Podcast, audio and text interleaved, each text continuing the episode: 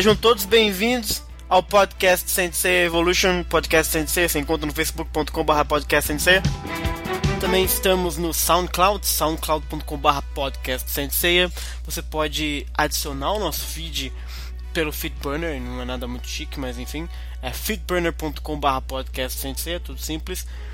Criou-se também aí um Twitter que pediram na, na fanpage, é o twitter.com.br podcast CDZ, porque a gente não conseguiu pegar o Sensei, porque alguém já tinha pego.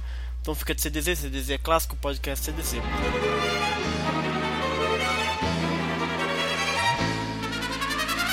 Estou aqui com o El, de Goiânia, comedor de pequi. Isso aí. Beleza, El? Tranquilo. Excelente. Estamos hoje com a presença ilustríssima dos cabeças por trás de Gold Sands Art Chapter, senhor Danilo Santana. Fala aí, pessoal. Sou o desenhista. Exato, desenhista, responsável pelo, né, pela pena, vamos dizer assim. Pra dar a cara aos personagens. Eu sou o da vida difícil, cara. Da vida difícil? Ih, rapaz! Eu sou o da vida difícil. E da vida fácil, aparentemente.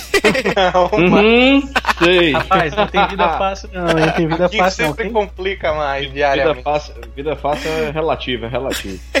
o roteirista Sérgio Viana. E aí, galera, massa? Nós aí.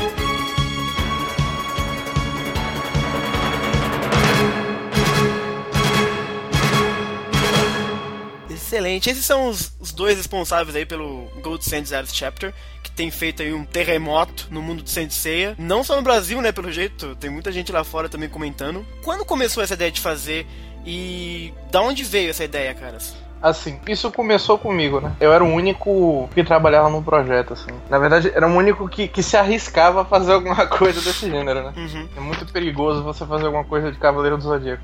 Por que que é perigoso? Não, porque os fãs são muito. Muito exigente, né? A verdade é. É, exigente. Eles são xiitas, pode falar. Vamos florear, eles são muito exigentes. Não floreia porra nenhuma, fã de Cavaleiro é tudo chato, cara. Eu tinha a ideia assim de ganhar experiência com quadrinhos, porque até então eu trabalhava somente com desenho. Uhum. Precisava de uma coisa, de uma plataforma assim para um alicerce para crescer e tal. Aí eu acabei usando a coisa que eu mais gosto, né? Uhum. Ainda bem que não foi Dragon Ball Z. A gente agradece muito. Aí eu comecei, ah, comecei fazendo os personagens e tal, criando o enredo pra cada um. é, mas eu não tinha um universo assim muito definido, um enredo, tipo o que, é que eles vão fazer e tal e tal. É tanto que eu comecei pensando em fazer algo com um prólogo do céu, coisa assim, é, Entendi. botando os anjos, coisa meio olimpo assim. Só que depois eu percebi que Ares, ele é um deus assim muito rejeitado por Kurumada, né? muito rejeitado. Aí eu resolvi adotar o pobre coitado do Ares. Isso assim, mais ou menos por quando, assim? Eu não sei ao certo, assim, Aham. mas eu acho que isso começou em- no final de 2013, por aí. Bacana. Acho que foi a época que eu conheci o Sérgio, foi em 2014, por aí. Foi mais ou menos maio pra junho de 2014. É, E mas e como é que vocês se conheceram? Então, porque você começou sozinho fazendo os desenhos. pela, tem um grupo no, no Facebook Sensei Forever, né? Ah, que legal. Que é um dos grupos de, de maior treta de CDZ A maior treta. Brasil. Cara, muita treta, viu? Pelo amor de Deus, vai Nossa. ter treta assim lá longe. Eu acho, eu acho que é o maior grupo de, de fãs de CDZ que tem no Brasil. Se eu não estiver enganado, eu acredito que seja o maior. E se tem treta, quer dizer que é. Se bem que onde é que não tem treta, né, cara? Exato. CDZ. É o que eu digo, juntou, juntou galera de CDZ, vai dar porrada. É treta. Aí aconteceu o seguinte, eu, eu comecei a conversar com algumas pessoas, assim, eu meio que abri uma vaga pra, pra roteirista na minha história, só que como eu sou muito chato, cara, e esse maluco aí conhece, como eu sou muito chato, eu ficava dizendo assim, eu tenho uma ideia do que, que é o universo, Uhum. só que eu quero que você organize minhas ideias. Esse, esse era o plano de, de ter um roteirista. Saquei. Porque na minha cabeça já tem tudo pronto. Só que eu precisava de alguém pra organizar tudo. E muita gente se irritou comigo, cara. eu acabei me desentendendo com diversas pessoas, porque ninguém ia muito na minha. Como é que eu posso dizer assim? No meu gosto, né? Entendi. Fazer umas coisas esquisitas. Tinha algumas pessoas assim que meio que escreviam um livro pra mim. Eu falava, rapaz, eu não tenho tempo pra ler isso tudo. mas você chegou a colocar ilustrações suas já? Ou você só jogou assim? Não, pessoal. Não, eu já tinha as ilustrações, eu já Ah, tá. tinha, eu já tinha um conceito base pra cada personagem. Ah, que legal. Eu sempre achei que eu tinha boas ideias, Uhum. só que eu não sei organizar ela. Fica uma bagunça infernal. Te digo uma coisa, não se preocupe, muita gente é assim. Eu, particularmente, faço parte desse grupo. Muita gente sofre com esse mal de, de ter boas ideias, de ter ideias assim, pô, eu quero fazer isso. Mas você não sabe como. Ah, isso aqui é o início, isso aqui é o meio, isso aqui é o fim. Você se perde todo. Aí, por via das dúvidas, eu acabei achando essa pessoa aí. Esse cara chato pra caralho aí. Olha aí, a praga quem fala, rapaz. Cara, isso é amor, gente, isso é amor. Aí eu, aí eu percebi que ele tinha certo talento pra dar vida aos personagens, assim, pra criar falas, assim, criativas e, e coisas e tal. Aí a sintonia foi pegando, né?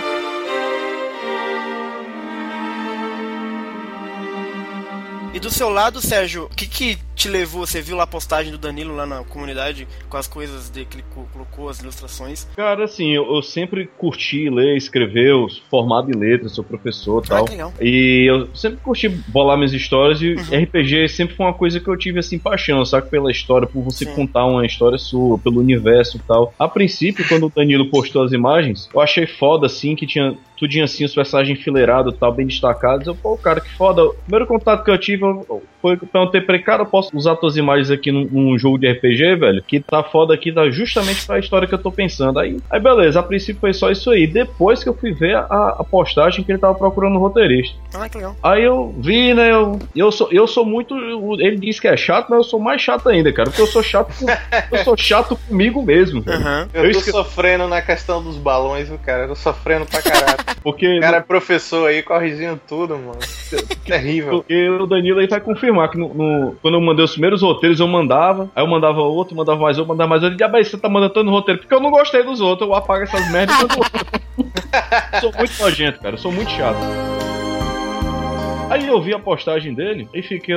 Não, acho que eu não tô num, num naipe pra ser um roteirista, não. Aí eu deixei passar, vendo, vendo, vendo.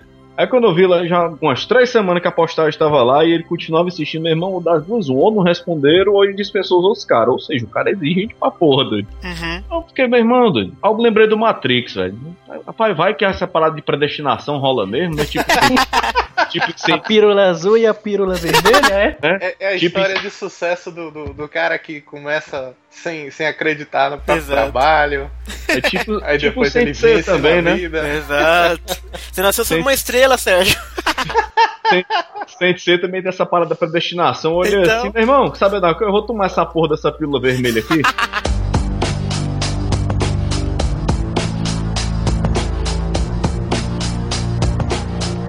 Aí eu perguntei aí, cara, qual é, como é que, como é que funciona o esquema aí e tal, tá afim de participar, tudo. Aí ele pediu pra eu mandar um roteiro de teste, eu mandei só uma, uma cena curtinha, não lembro nem qual foi, mas mandei uma cena curtinha, só um piloto, né? Aí ele curtiu, eu pronto, meu irmão, vamos fazer aqui o roteiro do capítulo 1 todo, se ficar massa a gente continua. Aí eu mandei, eu lembro que o primeiro eu mandei em forma de prosa mesmo, parecia um capítulo de livro. Mas aí ele curtiu e tudo, aí foi, botou em forma de roteiro, né? Tipo, formato de peça e tal. Aí tamo nessa até hoje, velho. É porque assim, ele, ele me mandou é, no mesmo estilo dos outros caras. Uhum. Só que a diferença é que, assim, apesar de, de ser o mesmo protótipo do, do que os outros caras me mandaram, eu tava enxergando algo mais, assim, no, no, no que ele fazia. Eu acho que ele- quando ele pegava um personagem, ele transformava o personagem numa coisa realmente viva, assim, com uma personalidade própria, um jeito, assim. Aí eu achei legal pra caramba. E desde então vocês trabalham juntos. É... Vocês chegam a se encontrar pessoalmente? Vocês fazem tudo pela internet mesmo? É tudo pela internet.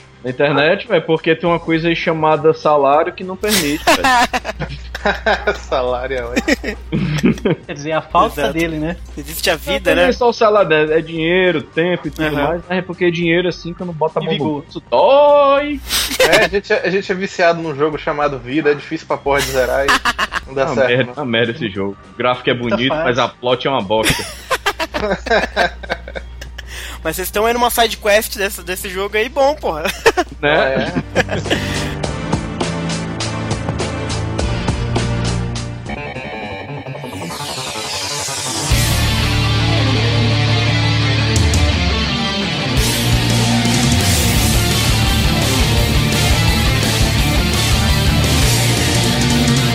falando então de Ares Chapter, se vocês puderem falar, porque eu vou, eu faço minha culpa que eu não sei muito bem as mídias japonesas e eu, eu pesquisei e vocês fazem um dojinshi, né? O que, que é um dojinshi? Ele é um fanzine feito por fã, né? Que, claro que é uma coisa bem óbvia, né? Fanzine é coisa de fã. Mas assim, é, é uma espécie de, de, livre arte, né? Você, como fã, às vezes, ou você faz uma história sua, ou você pega um universo e personagens já existentes e, e faz crossover, ou uma saga alternativa, mesmo que não tenha nada a ver com, com a cronologia original do, das obras e tal.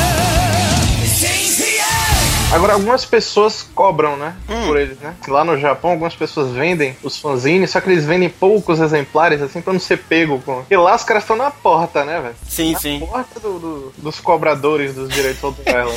Exato. Eles vendem nos eventos, assim, poucos exemplares e tal e tal. Algumas outras pessoas pedem doação, que é o caso que a gente faz, né? A gente pede incentivo para gerar o conteúdo. E tem pessoas que fazem de graça mesmo, mas eu, sinceramente, eu digo assim, com a idade que a gente tem, assim, né? Que eu tenho 28, Sérgio tem 29. Fazer as co uma coisa desse tamanho, assim, uhum. bem de graça, é, eu digo, é impossível. A gente trabalha por fora e é muito complicado lidar com isso. Ainda mais com o tamanho de trabalho que vocês têm, né, cara? Não tem como. É um projeto muito grande, são muitos personagens, é muita coisa. E até uma coisa que eu, eu comentei com o Danilo uma vez, hum que, querendo ou não, cara, para qualquer trabalho que você vai fazer, pago ou não pago, tem um combustível ainda maior do que o dinheiro, que é o incentivo. O, o questão do. A gente comentou, né? Para cada crítica você precisa de dois mil elogios. A gente botou assim brincando. Uhum. Mas é porque se qualquer coisa você faz, você faz um trabalho bacana, não só emprego mesmo, né? Se for um trabalho bacana, tá, mas você não, não recebe assim um elogio nem de nada, você fica, pô, velho, o dinheiro aqui não tá compensando muito, não, porque dinheiro não é, não é, não é tudo nesse ponto, né?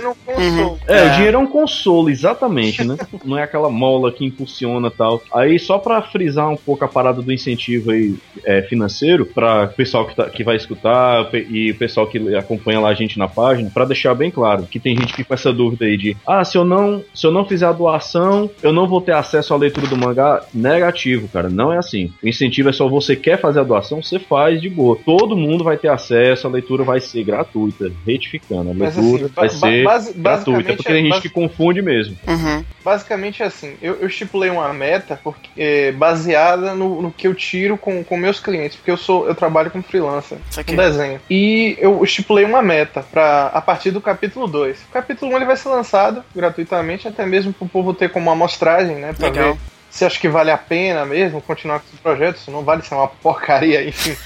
é, deixa aberto pro povo, né? Eu, eu tô me arriscando e muito. Eu tô sendo um apostador bem corajoso mesmo, porque Cavaleiro do Zodíaco é tenso, cara. É treta. Tem que sempre frisar isso. É tenso. Aí eu botei a meta lá. Aí quando a meta é atingida de doações, a gente começa a produção do, do, do capítulo 2 pra cima. Existe uma previsão de quantos números você já tem esse tipo de coisa? A história já tá toda fechada? Cara, a gente pensa assim, porque não, não dá para interpretar uma guerra dessa, uma coisa uhum. tão grande assim, em menos de 30 capítulos. Nós não tem como. Legal, bacana, legal. A gente pensa em algo realmente muito grande mesmo. É porque, tipo, é, é uma guerra, cara. Não é só uma historinha assim, é, é Seiya e os outros vão dar uma volta no parque com a Saori. Não, cara, nem é cita o Seiya, senão o povo vai pensar que ele vai aparecer. É, o Seiya é não pior. aparece, hein? O Seiya não aparece. Já tá com medo disso, sério. Tenho visto bastante o pessoal perguntar isso. O Seiya vai estar tá aí? Cadê os Cavaleiros de Bronze? Eles não vão aparecer. Se eles não aparecer, não é Cavaleiros do Zodíaco. Eu, pelo amor de Deus, gente.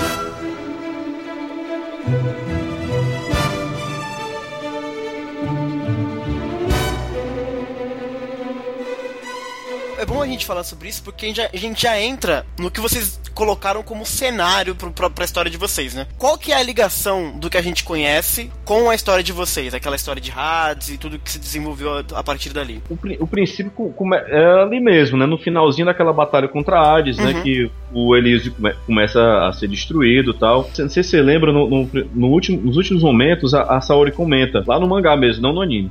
Vamos, agora vamos todos para o um mundo de luz. Uhum. Isso Nessa... acaba sendo uma frase bastante subliminar, assim. Né? Nessa parte. Vo Acabou você... dando brecha pra gente fazer uma Saquei. coisa. Você percebe que o rosto dos cavaleiros não é feliz. Todos eles têm uma cara assim triste, assim, com a cara de. É, a gente venceu, mas. Pô. E o Seiya?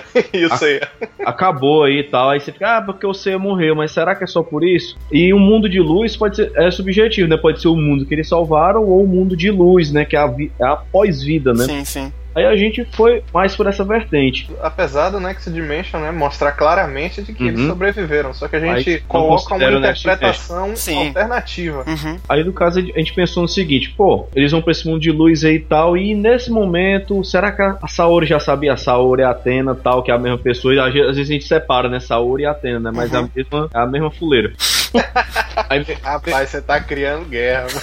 é a mesma cabelo de Amora. Aí, nesse momento, será que ela já sabia? Ela previu? Não sei. Mas nesse momento, ela sabia que ia rolar treta com Ares. É por motivos que a gente não pode revelar muito bem, né? Ela já sabia que ia ter alguma treta, né? Por alguma razão, que a gente vai descobrir também aí, ela escolheu o Wiki. Hum, Já tem gente que tá dizendo, ah, escolheu o Wiki porque ele é mais foda. Não Nossa, sei, eu não cara, falei isso gerou ali uma guerra santa Falei. maior do que a nossa, cara. Cara, isso foi ousado, foi ousado e foi bacana. Eu mas acredito que, sentido, tipo. cara. Embora o Wiki seja o Chuck Norris coronel jesuíno nos mangás, né? Exato. E ele comigo que ele é leonino e tal, então faz sentido. O cara é a, é a personificação da ignorância pura, né?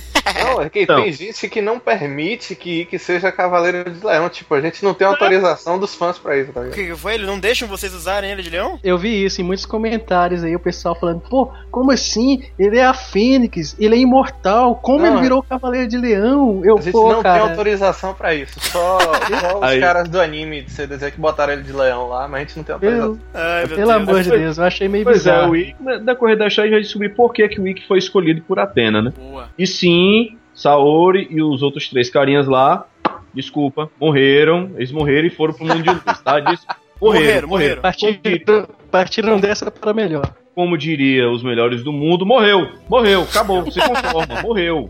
Morreu, graças a Deus. Só sobrou o Wiki, né? Mas uma diquinha que eu posso deixar aí. Um dos motivos de ter sido Wiki é porque ele é o a Fênix imortal, tal, querendo ou não. a- apesar de assumir o leão, em essência, né? E o grande lance da história é o báculo da Atena. Hum, Porque ela Ele- mandou É, El Senhor essa, Ike pra terra. Mas e o báculo? essa- quando a Atena atira o báculo em, em Hades, ele acaba se perdendo, né? E aí acontecem umas tretas bem misteriosas que a gente também não pode falar. exato.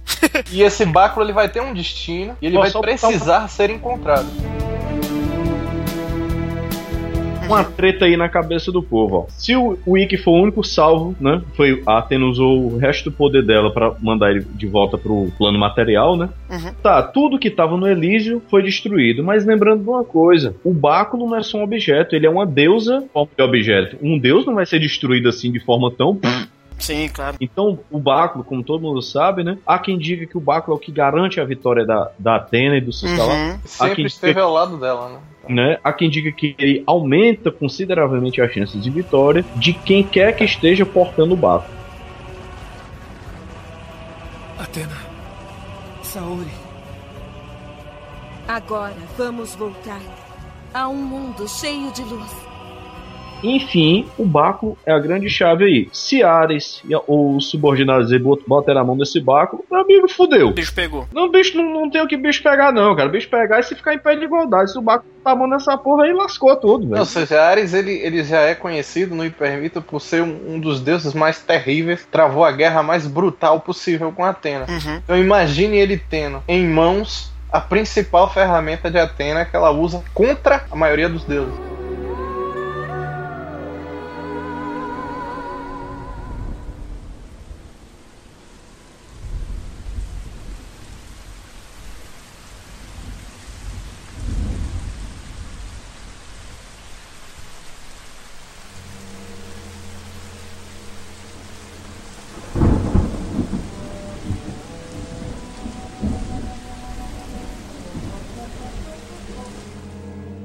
Chuva sangrenta, que na verdade é porque eu vi o outro podcast de vocês assim, aí eu vi algumas coisas que foram faladas. Na verdade, o nome da chuva não é chuva sangrenta. É que o dia em que isso aconteceu ficou conhecido Ah, para as tá. pessoas Uhum. como chuva sangrenta porque as pessoas morreram em virtude dela, né? O nome da chuva é, Az é Azuri, é, uma, é, a maldição dos céus, que só, só Ares ele pode fazer isso. Ou seja, foi um golpe covarde dele, né? Botou todo mundo no campo de Eu- batalha e O lance do Azuri, no- essa não foi a ideia do Danilo, mas pra ficar um pouco mais fácil de você perceber ela, lembra muito esses filmes de apocalipse zumbi. Como assim, né? A chuva, a, a chuva ela vai dar um debuff legal, né? Quem, quem tem uma, uma vontade fraca, uma coisa assim, a galera vai morrendo em decorrência da, da doença pesada que essa chuva vai, que a, o- a maldição vai causar, né? As pessoas que têm uma inclinação já pro mal, elas têm a sua mente já completamente distorcida no processo e se tornam soldados do Ares, né? Ma- lembra gente- muito, lembra muito o que acontece em, em episódio G, né? Que é a maldição do, a maldição que vem do, é, é Tel- é, acho que é Telsema, né? Que faz as pessoas enlouquecerem. Eu tive uma certa inspiração nisso pra fazer. E a chuva ela cai no mundo todo, geral. Ela assim, ela, ela cessa e volta a cair. Então as pessoas elas meio que têm que viver na surdina, ah, né? saquei. O mundo ele tá completamente ou quase completamente degradado, né? Em ruínas. É um evento que se repete, então, aí. de- Isso. É, só assim, le- o que a Atena tá tentando fazer não é os prédios, é- é a TV Globo, tudo voltar ao normal, tá ligado? Ela quer impedir que isso é, é, termine de acabar com tudo de uma vez. E que Ares assuma o, o, o comando. do- Mas do essa chuva, ela começa logo depois que Hades destrói tudo? Ou qual que é exatamente? O que acontece entre a chuva e o Ikki sobreviver, por exemplo? Esse evento da chuva ele é, um, ele é um pouco mais tardio, assim. Porque assim, a história Eu- se passa em 2020. Que tipo, o Ikki, quando ele recebe, a, ele recebe a tarefa da Atena, né? Uhum. Ela dá o comando pra ele ir se preparando, porque Ikki desce lá, porque vai se preparando que vai ter treta. Quando? Não sei, vai ter treta, não discuta. Se prepara. Pode falar que a porra vai ficar séria. A questão do Ikki ter, ter sobrevivido e tal, a gente pensou assim, né? Ikki, ele é um personagem muito frio. Então ele tem uma capacidade de liderança natural. interna. Embora ele não goste. Embora ele não goste, mas ele tem essa, essa capacidade de, por exemplo, de liderar as pessoas assim, sem ficar de muito mimimi. Papapá. Ele o mimimi te deixa pra Atena, né? Se tiver O muito te mimimi, deixa ele pra- bate nele, né? É. Pois é. Aí o que ele é ele- muito assim. O Ikki ele foi encarregado de, de reconstruir o santuário, de trazer novos cavaleiros. Então, assim, na nossa história, o Ikki ele é um personagem muito emblemático. Ele é uma figura a ser admirada. A história, o primeiro capítulo do mangá vai começar no ano de 2020, mas assim, digamos, os prólogos são bem antes disso. Ele é de 2017, assim. A, a- questão da invasão de Ares, a chuva, os primeiros embates e tal. A, A primeira busca, a primeira busca ao báculo de Atena, que ele lidera um- uma expedição, uma coisa assim, pra tentar achar por aí, né? Porque eles não sabem ao certo onde é que tá, né? Eles só tem indícios e pistas.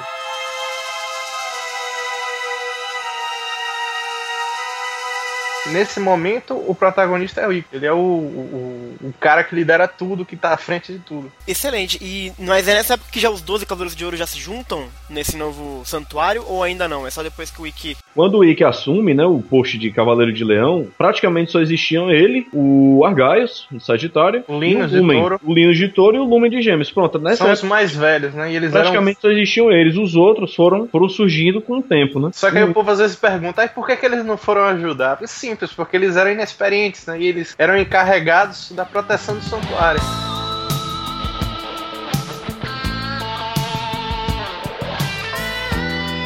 E assim, tem um evento chave assim nessa história. A questão da chuva sangrenta. Enquanto Ikki e os outros lá, eu- é, inclusive tem até Jabu no meio da guerra, eu resolvi fazer uma homenagem Genial, cara. ao Jabu de unicórnio, é colocar ele pra ter um momento de, de, Só um adendo de aí. glória, né? Um momento Só de um adendo glória. que dizem que Kurumada quis que, que o Jabu fizesse parte da, da base protagonista da história, né? Por É, algum também- motivo eu aí ele, vi isso. ele desistiu da parada. Porque você vê assim, ele tem a- aquela aparência Ele é estereotipada marrento, protagonista, né? Ele né? é- Ele deixa a Saori andar de cavalinho nele, né, meu? Mas assim, aí tem, tem, tem esse momento da, desse primeiro embate em que, que um dos comandantes do exército de Ares, ele meio que vai atacar o santuário pra destruir a base o, é, principal do poderio de Atena. Pegar desprevenido. Só que aí, meio que Ikki e, esse- esses outros caras, essa outra galera, e alguns dos caras é, do antigo, né, da série clássica, eles estão ali protegendo o santuário, enquanto a Atena, a nova, que também tá causando muita polêmica, e não é só por causa dos peitos, ela tá criando uma barreira em volta do santuário e do, das proximidades para poder proteger as pessoas tanto da chuva quanto da, é, dos inimigos, né? Qualquer coisa que venha de Ares que encoste na barreira é, é, sofre alguma coisa, algum dano. Então, assim, e que acabou morrendo em virtude disso, né? Porque ele teve que se sacrificar enquanto os outros estavam é, é, os outros estavam armando uma espécie de fortaleza para se proteger de tudo isso relacionado a Ares. Aí começa propriamente dita nossa história.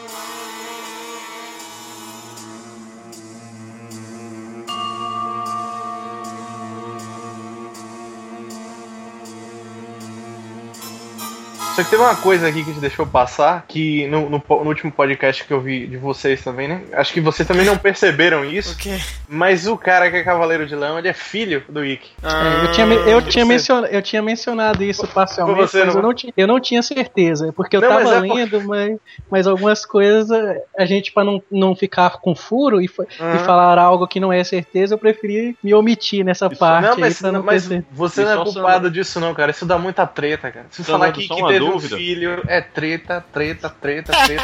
Sanando uma pequena dúvida aí, porque o Danilo divulgou uma das páginas, né? Hum. E você vê o Wiki resgatando um molequinho na rua, né? Hum. E esse molequinho lembra muito o Nicolas. E teve muita gente que achou que aquele moleque era o Ele era adotado.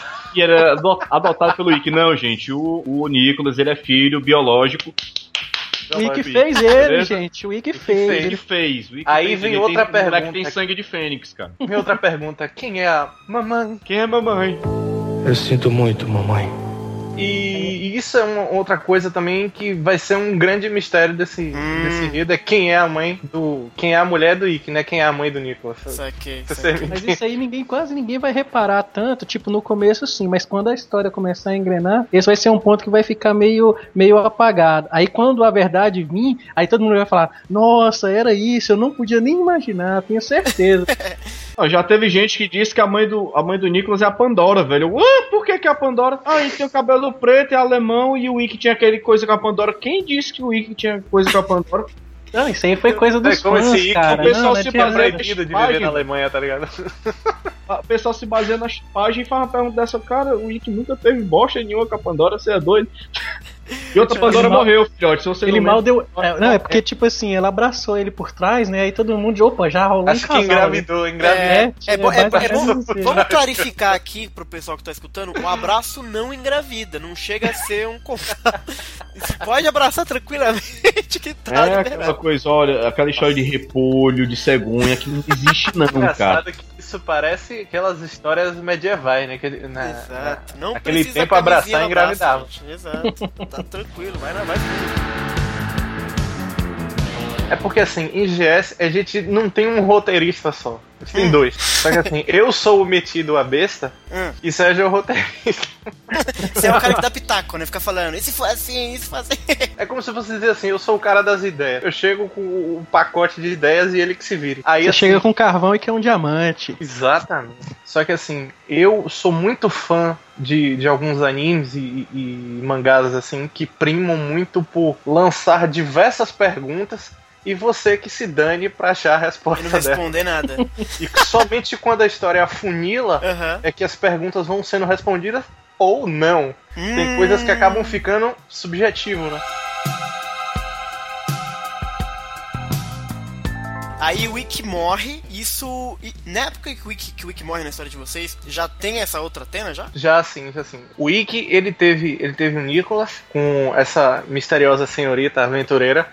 ele também pegou um, um, um menino para criar, um menino que ele achava muito parecido com ele, que nada mais, nada menos do que o Cavaleiro de Sagitário. Ou ah, é? seja, que loucura. O Cavaleiro de Sagitário, ele é o cara que mais se parece com o Ikki. Ele vira as costas para todo mundo, não quer saber de, de, grupo, não quer saber de nada. Dane-se você estuda aí. Cara, sou fã que dele simpatizou já. com ele, sabe? Uhum. Já sou fã do Sagitário. É legal isso, porque o Sagitário geralmente é meio bunda mole. Não bunda mole, mas ele é meio. muito. sabe, meio paladino da coisa. Esse não, ele é, o tipo do, né? é o tipo do cara. Meu irmão, vocês estão se matando aí, vou sair voando com as minhas asas, eu tenho minha flecha, foda-se. o Nicolas, é uma coisa importante a, a, a, se frisar assim, sobre o protagonista da história, que ele é, é, o Cavaleiro de Leão. Ele, por coincidência, assim, ou por ironia do destino, ele era muito parecido com o Shun. que legal. E que ficava meio assim, porra, isso não vai dar certo.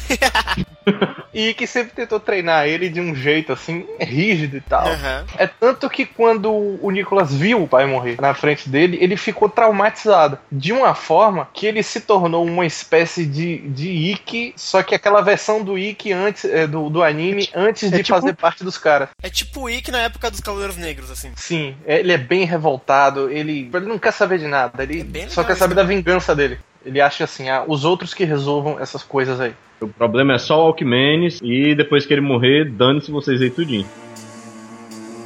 Deixa eu fazer uma pergunta. É, o que acontece é o seguinte: eu tô vendo vocês falarem da questão do que a saga se passa depois da, da saga de Hades.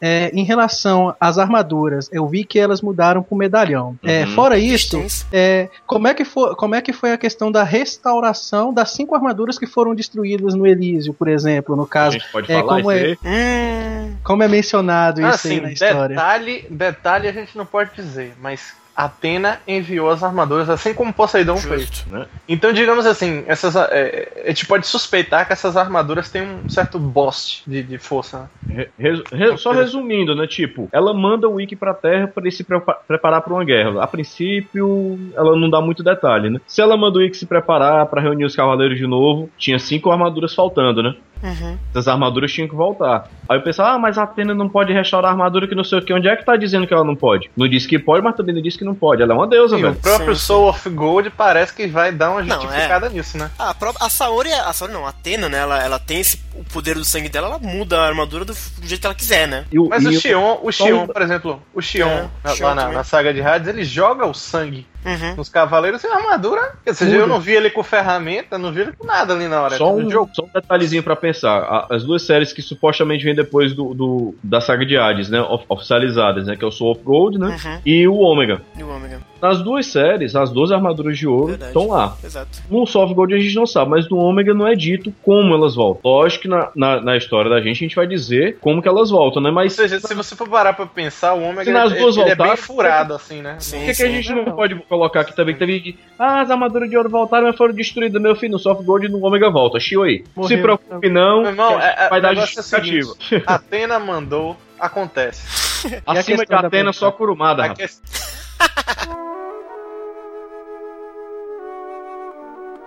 a questão da medalha é o seguinte: essas medalhas, elas são. A gente fez isso baseado em moedas gregas, que geralmente tinham um rosto de, de deuses, de divindades e tal. Uhum. E elas eram subdivididas em bronze, prata e ouro. Aí a gente resolveu pegar essa ideia para fazer o seguinte: as medalhas que porta as armaduras, o conceito é basicamente o mesmo do filme, uhum. Legend of Sanctuary. E um pouco do ômega também, porque a questão do ômega a gente acha que não foi tão bem trabalhado, né? Tem aquela coisa do, do elemental, de é, poder de água e coisa e tal. A gente não não gostou dessa parte. A ideia do pingente em si a gente acha moderna. Uhum. Porque, pô, cara, você carregar uma caixa de Pandora. Pleno 2020, cara, você com um caixote qualquer lugar, né? Exato, faz sentido. Eu também, eu também tava pensando justamente isso. Uhum. Tipo, o tempo Imagina evolui... você passando aquilo ali pela delegacia. Os caras te prendem. É, não, faz sentido do ponto, do próprio ponto de vista dos cavaleiros serem uma coisa à parte, né? Marginal uhum. da sociedade normal. Um cara andando com uma, uma, uma caixa de ouro nas costas, porra. Olha lá o, o Máscara da Morte no meio de Milão com uma, uma, uma puta uma caixa de ouro.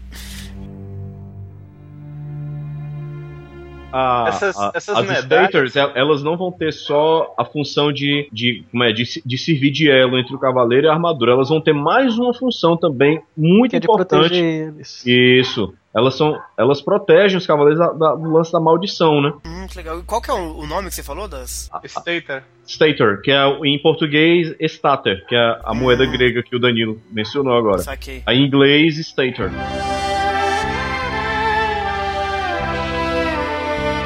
E sobre o filho do Shiryu, cara? Essa é uma pergunta que tá me corroendo por dentro. Cara, assim, eu é é o filho do Shiryu mais como uma homenagem, assim. Uhum. Filho do Shiryu tinha que ter, velho. A vida inteira ali, a, a Shunrei lá, Shiryu, tá aí o cara negando fogo. Pô, velho, o dragão que não, não, não tem fogo, pô. Pra você não, ver, que não, é, tinha que, é o dragão que, que não voa. É o dragão que não voa. Eu acho até importante comentar sobre isso daqui, pra você ter ideia. Tem gente encrencando, dizendo, ah, como é que. Um detalhe, o filho do Dois Shiryu... jovens, engra... é, é, como é Shiryu engravidou a Shunrei, sendo que ela era muito nova. Eu falei assim, rapaz, o cara já tem maturidade pra ir pra uma guerra, matar um monte de gente, não tem maturidade pra. Fazer um filho, né, Shunrei? Mas assim, todos os Cavaleiros de Bronze tem, tem algum filho ou é só, um, só o Shiryu e o Ikki? Só, só, o Shiryu e o Ikki. Ah, tá. O Jin, ele, ele não é só assim que o, o Jabu foi uma homenagem mesmo, né? Um personagem que a gente achava que podia ter mais destaque na série cara, original. Cara, o Jabu é né? foda, cara. É um personagem bacana, assim, sem zoeira. Eu acho o Jabu um personagem legal que ele podia ter sido mais explorado, sabe? Uhum. Eu acho que também é um personagem que podia ter um destaque bacana. Mas o Jin, não, o Jin além de ser uma homenagem ao Shiryu, né, que pro Danilo eu não sei, mas para mim é o meu bronze favorito, mas o O, o meu Jin... é o Ikki, por isso que eu botei o Ikki.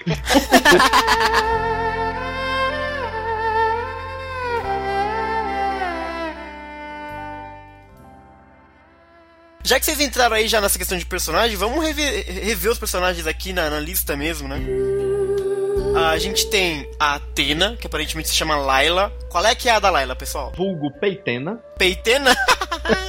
Por que será, hein? Por que não será? Não sei, não sei, só um palpite aí, um apelido carinhoso. Mas eu, eu curti a descrição da, que é uma, é uma, uma Atena muito mais durona, muito mais cheia das opiniões e tal. E essa Atena aí também gerou uma pequena treta. Porque Qual que é a treta? Uma treta, né? Por causa a treta da questão porque... dos 200 anos. Isso. E ela ah, voltou mano, povo... muito menos de 50 anos que dirá 200, né, velho? Mas tem uma, vai ter uma explicação aí que eu, eu fico com a língua coçando pra dizer por que, que ela não, voltou não, muito antes. Não, não diga então. Tem uma Tô vendo aí que parece aí. que você tá segurando Sem tudo, spoiler, né? sem spoiler um justificativa aí bacana aí, vocês vão descobrir depois boa, boa, por que, que ela voltou mais cedo. Grande barato da história é isso. Um dos lances é porque a guerra contra o cara mais. Não vai contar, porra.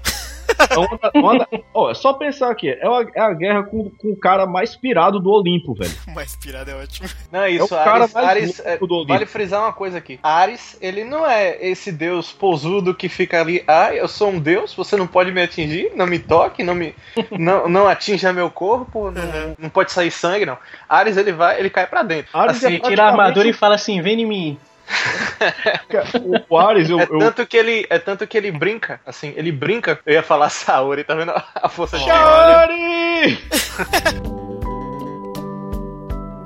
assim, ele brinca com a Layla, ele bota ela numa, numa, numa situação muito complicada, tipo, ah, você botou a barreira aí, você tá se protegendo, beleza, eu vou ficar aqui esperando a hora que você perder a sua força e a barreira cair, vou lá e acabo com tudo ela, ela nasceu na França e ela teve uma, uma história de vida assim muito difícil, né? Perdeu os pais num, num, acidente de carro. Quando era bem jovem, ela foi criada pela avó dela. Só que a avó dela também morreu. Jesus. Ou seja, é, é uma pessoa bem sofrida, tipo yoga.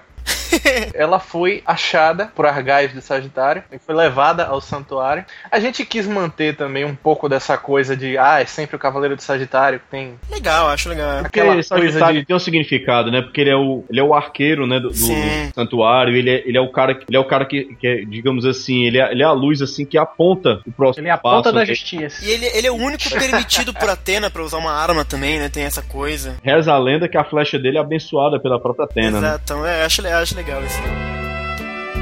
Mas a Layla, eu, eu, eu dei uma lida aqui na, naquele post de, de, perfis que vocês colocaram e eu gostei muito da Atena de vocês, que é uma Atena, até de certa forma, meio feminista.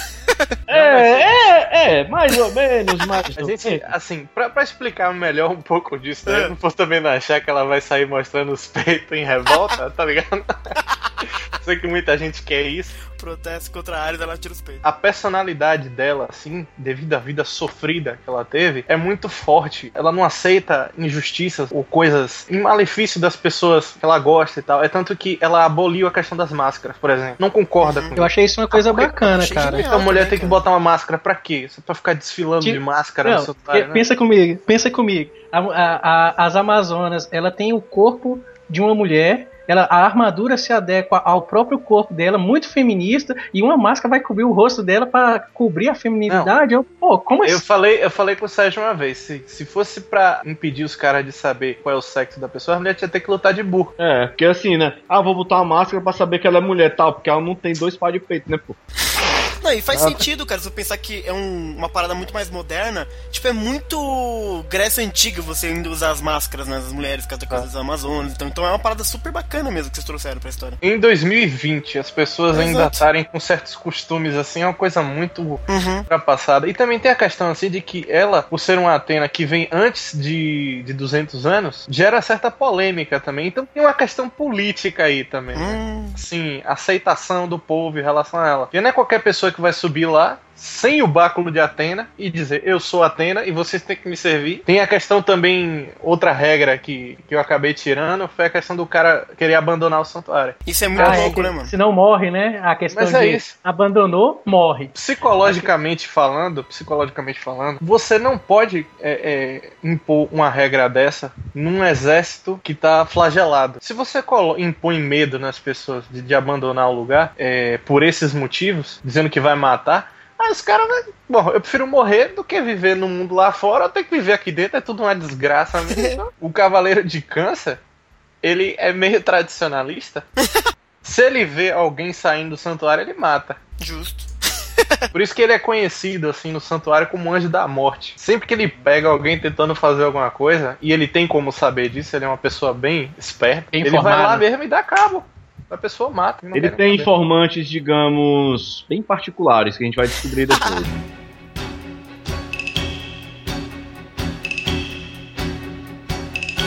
Falando já dos Cavaleiros de Ouro, vamos falar os 12 aqui então.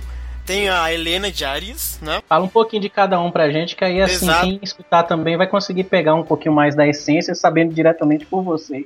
Assim, a, a, Helena, ela é uma é um dos poucos sobreviventes da raça do, do, dos lemurianos. lemurianos. Sempre sobra um, né? Sempre, sempre sobra um, só que sempre é aparece um, cara. Sempre aparece. Tem que aparecer, senão fudeu. Não, mas é isso, tem que prosseguir, tem que continuar, dar, sim, dar continuidade ao legado deles, né? Que é sempre ser Ares e consertar a porra das armaduras. Né? Ela é filha do Mu com Kiki, cara.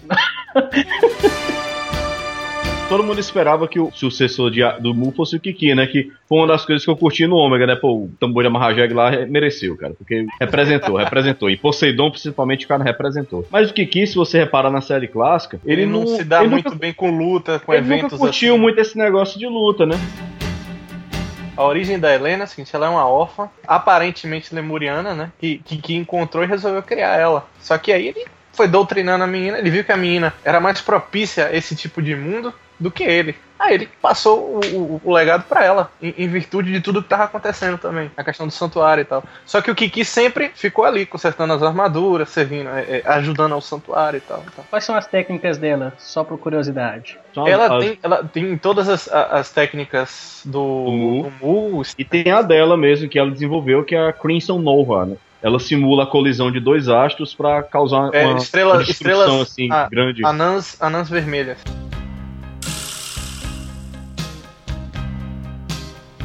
A gente tem o Taurino Linus, o Linus, não sei como é que vocês falam. É isso. E você já, você já foi pro personagem hum. que faz um pouco parte da história da Helena. Kiki, ele enviou a Helena pro Linus pra ele aprimorar o lado guerreiro dela. Sabe? Digamos que o Kiki ensinou as técnicas, né, tal, como usar o cosmo, mas, mas quem ensinou ela a ela cair na porrada mesmo? Quem tutelou ela pra ir pra porrada mesmo foi o, foi o Linus, né? Porque ele é mais velho, ele é, é o mais experiente e tal. E isso começou a desenvolver a amizade deles, né? Porque com aquela proximidade, até porque as casas são vizinhas, né? E o Linus é um cara super pra cima, bem humorado, um cara que. É, é quase uma relação assim de, de, de, irmão mais velho, meio que próximo de pai, coisa assim. Nada, é, é quase um tio, um tio bacana que às vezes pega no pé. é um tio bacana. Tio bacana. Ele tá ali, ele sempre ajuda as pessoas da Vila Rodória, né? Ele joga, de vez em quando ele joga um futebol com os meninos tal. Aquela assim, coisa. Ia falar que ele jogava ele um truco. O Linus, Linus, o Linus, ele é filho de, de imigrantes espanhóis. A galera que foi pra Rodória. Ele é de Rodório mesmo. É, é não, assim, ele nasceu na, na Espanha. Espanha. mas ele ah, chegou tá. lá bem novo e tal. Isso ele foi aqui. criado lá. E aí ele virou, né, um, um, dos cavaleiros, um dos cavaleiros de ouro. E as técnicas dele são completamente diferentes do, do, do Aldebaran. Pô, gostava Linus... tanto das técnicas do Aldebaran. As técnicas, ele tinha uma só. Ele tem duas técnicas. No episódio G mostra uma técnica dele muito bacana. Eu acho assim, ah, porque ele não teve o destaque merecido em nenhuma série. Os ataques é. de todos os taurinos, até hoje você vê que tem uma meio com, já que eles se vangloriam de serem os mais rápidos entre os dourados, né? A técnica deles, eles associam essa velocidade extrema a uma grande força física. Eles fazem essa fusão e aí você tinha a base do grande chifre, né? Chifre. A gente resolveu dar um pouco mais de sentido a essa questão da velocidade. Como um cara com um corpo, uma massa corporal tão grande vai ser o cara mais rápido, né? A gente fez o seguinte: a gente colocou a gravidade como alicerce para isso. Ou seja, ele, ele pode diminuir a massa a ação dele, da gravidade sobre o corpo dele. Hum, nossa, bacana. E, e aumentar a gravidade do, no, sobre o corpo inimigos. dos inimigos. Genial. Caraca, meu cara é sci-fi, mano. Só que ele tem outras duas técnicas, que é o, o Taurian Strike, que ele transforma o corpo dele o peso de um astro, ou seja, ele se lança ao inimigo hum. e Deus nos acuda. Bola de canhão. É um tackle. Aí... E, tem, e tem um outro golpe também, que esse é o mais forte deles. É, é o Enki, Enki Cataclysm. Enki, só para situar, é um cometa. Cometa que, que passa é, próximo à constelação de... de touro. Só para situar, né, que é esse cometa aí, o nome dele é Enki. Eu não, eu não lembro a amplitude de, de tempo que ele Vocês passa. Vocês vão perdoar, gente, é porque é detalhe pra Sem caralho. problema, né? cara. Aí, ah, de boa, vamos só para pra, as partes importantes mesmo, não tem problema não. Isso aí o pessoal vai descobrir ao ler. Ou não. A gente quis fazer um cavaleiro de touro realmente overpower. Porque digno, eu sou né? Tem que ser é. digno. Acho porque que tá eu sou taurino, né? Eu sou taurino e touro não poderia ser mais um motivo de overpowers. Um Harris é Cavaleiro tipo, coadjuvante. Ele é o tipo do cara que luta rindo, cara. Passa a luta fazendo graça e tal. Ele, ele, ele é muito tranquilo. para você mudar o humor do, do, do Cavaleiro de Touro, você tem que ser muito fodão mesmo. Gêmeos, Lumen de Gêmeos, que é o cara que não tem o irmão gêmeo. e que dá polêmica. Esse é o cara que a gente menos pode dar detalhe, porque ele, rapaz, ele, ele é um fator muito desconhecido assim no santuário. Uma coisa muito misteriosa. Então pula. As diferenças que a gente pode dizer assim em relação a, a, aos outros Cavaleiros de Gêmeos é que ele, por exemplo, é uma pessoa bem humorada, muito bem humorada. Né? Legal isso. Não um cara de cara amarrada, que nem o Saga. Ele é muito bem humorado, assim. E, e isso, isso eu posso dizer. Porque não vai acontecer, ele não ai, vai trair ai. o santuário. Ele não vai trair o santuário. Ah, o cara, podia deixar aberto, vai que a galera fica esperando que ele trai. Não, mas é, é, porque isso, assim, isso vem incomodando a gente há muito tempo. O povo fica dizendo, ah, vai trair. Já vi que vai trair. Já vai trair. É porque parece que eles, eles usam muito os, os, gêmeos, né? Por causa talvez da dupla personalidade. A programação, né, dele, tem que trair. questão do equilíbrio, o pessoal usa muito. Tipo assim, se ele bobear, o lado mal vence, ele vai lá e trai. Aí... É Agora sim, ele é muito, muito misterioso. Tem muita coisa para se saber sobre ele que a gente não vai dizer aqui. Excelente. Mas com certeza ele não vai trair o santuário, então fiquem tranquilos. Aí chegamos ao Anjo da Morte, que vocês comentaram antes, que é o Sileno, né? Que é o novo câncer. E eu já pergunto de cara: ele canta no mangá? Não, não canta, não canta. Nem dança, né? Nem dança. Oh, que bom. Ele né? assim, ele é um bem humorado. É, mas ele, ele mas ele curte muito o humor negro, cara. Ok, Geralmente ele é o único sentido. cara que acha graça nas piadas dele porque tem que ser refinado para curtir o, o senso de humor dele. Por exemplo, ele mata o cara ali tá dando risada, tipo, ah, morreu mais um aqui. Ok, tipo, ah, combina. Ele não cantando, tá ótimo. Ele é um cara refinado que aprecia artes e tudo tal. E o Sileno, ele é, ele é romeno. Isso. Bacana, Aí né? isso já pode dizer algumas coisas, né? Revelando algumas coisas sobre ele e tal. Você olha assim a cara Mas dele, também é outro personagem, também é outro personagem muito profundo, assim. Legal. que o povo não conhece a origem, de onde ele vem e tal. É tanto que é, é, um dos personagens que a gente não divulga a idade, não divulga a idade, que aparentemente ninguém sabe o que, é que ele é, o que ele é, por que, que ele é e o que, que ele vai fazer, mas ele tá ali no santuário a serviço de Atena. Aparentemente. Dito isso, chegamos ao protagonista, ao Nicolas de Leão, que é o filho do Ick, mas ele é o cara que vai levar a história, pelo que eu entendi, né? É tanto que, que o nome dele tem um significado, tem um significado assim com relação à história, só que se você pegar a personalidade dele, você nunca vai dizer, pô, esse cara que vai fazer isso acontecer? Tipo, o Nicolas significa é, aquele que leva o povo à vitória. Olha só. O, o vitorioso. Uhum. Só que aí você descobre o significado e vê a personalidade dele você fala, não, um moleque desse não vai fazer. Acho esse que é essa é a ousadia da coisa. É, Acho que a é brincadeira legal, tá né? aí, né? Como que vai chegar ao ponto do, desse Nicolas levar a galera pra vitória? Isso Exato. é o crescimento durante a história. Acho que isso que é o bacana, né? Tipo, como um personagem vai se desenvolvendo, crescendo e evoluindo dentro da história e chega aquele ponto que você fala assim, pô, aquele cara do começo daquele uhum. jeito fez isso. E é um personagem que ele realmente a, a própria história quando começa, é, ela já te dá a ideia de que é um personagem que pode mudar, porque ele muda de Shun pra Ikki, né, naquela analogia. Então ele é um personagem que realmente você fica não esperando, mas você, se ele mudar de novo, é algo que já tá dentro dele, entendeu? Então é uma parada Exatamente. bem interessante mesmo. E assim, o Nicholas, para falar sobre a personalidade dele, ele é muito inconstante. Uhum. Ele não, não tem estabilidade emocional nenhuma. Ele é completamente o contrário de Linus. Uhum. Tanto que isso vai causar uma certa. Olha. Desentendimento. Olha. Desentendimento entre leão e, e, e touro. Ih, rapaz. Não vai ser nada saudável esses caras se encontrando. Inclusive, eu fiz assim, uma. Porque assim, a gente aqui, a gente gosta muito do Lost Canvas. Eu e o, o Sérgio, a gente gosta gosto. bastante do Lost Canvas. E a gente meio que fez. Tem gente que a gente copiou, né? Mas na verdade o que a gente quis fazer foi uma certa homenagem a, a, a Lost Canvas, né? A coisa do, do, do, do leão, leão. O jovem leão perdeu o pai para um dos caras do exército inimigo. Só que é claro que, que o contexto em si tem muitas coisas diferentes. Só que as pessoas Mas... acabam olhando mais pra base do que pro contexto. E vamos combinar é. que tem uma coisa, né? Como o Danilo comentou, o universo de CDZ é uma, é uma coisa que os fãs são muito difíceis de se agradar, né? é muito fácil, qualquer obra que for feita, você botar semelhança com outra. Sim, sim. Você lê o episódio G, você acha parecido com a parada aqui, que, que tem no, no Sentia Show, que também vai ter no Ômega, que também tem no, no episódio G Assassin. Todos eles vão ter uma coisa parecida, porque Rola adianta, uma cara. questão em CDZ de, de do destino de, de cada signo. Sim, ah, sim. tal signo sempre vai ser tan, tan, tan, tal signo vai sempre ter um irmão gêmeo, tal signo vai sempre ah, eu... se lascar de tal jeito. Eu fiquei vendo isso também do pessoal do comentário falando do Cavaleiro de Gêmeos. Se ele não tem um irmão gêmeo, ele não pode ser o Cavaleiro de Gêmeos. Eu falei, velho, qual que é o sentido disso? Não existe isso.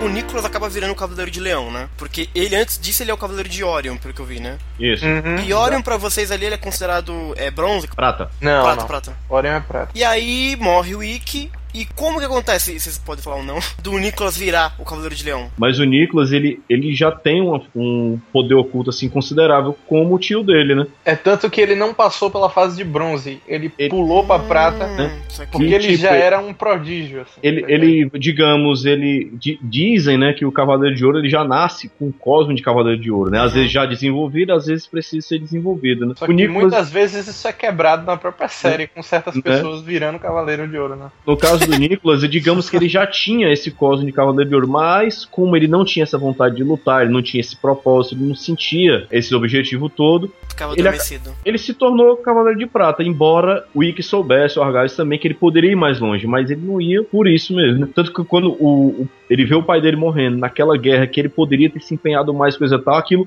instala uma coisa na cabeça dele. Aí ele, o propósito bate, dele. Bate é... o arrependimento de, de, ser fraco, porque, como eu disse antes, o Nicolas ele era muito parecido com o Shun, assim, não gostava de luta, não uhum. gostava dessas coisas. A diferença Esse, agora ele virou de Shun pra Ikki mesmo, cara. Ele virou do cara, não, eu não quero ferindo com. Vai te fuder, velho. na casa de Virgem tem um Hero que é nascido na Itália. Teve até um aí que o cara disse, é, pô, pra ser cavaleiro de virgem, um cara tem que ser indiano e budista. Pô, onde é que, onde é que o Chaka assinou isso no contrato dele?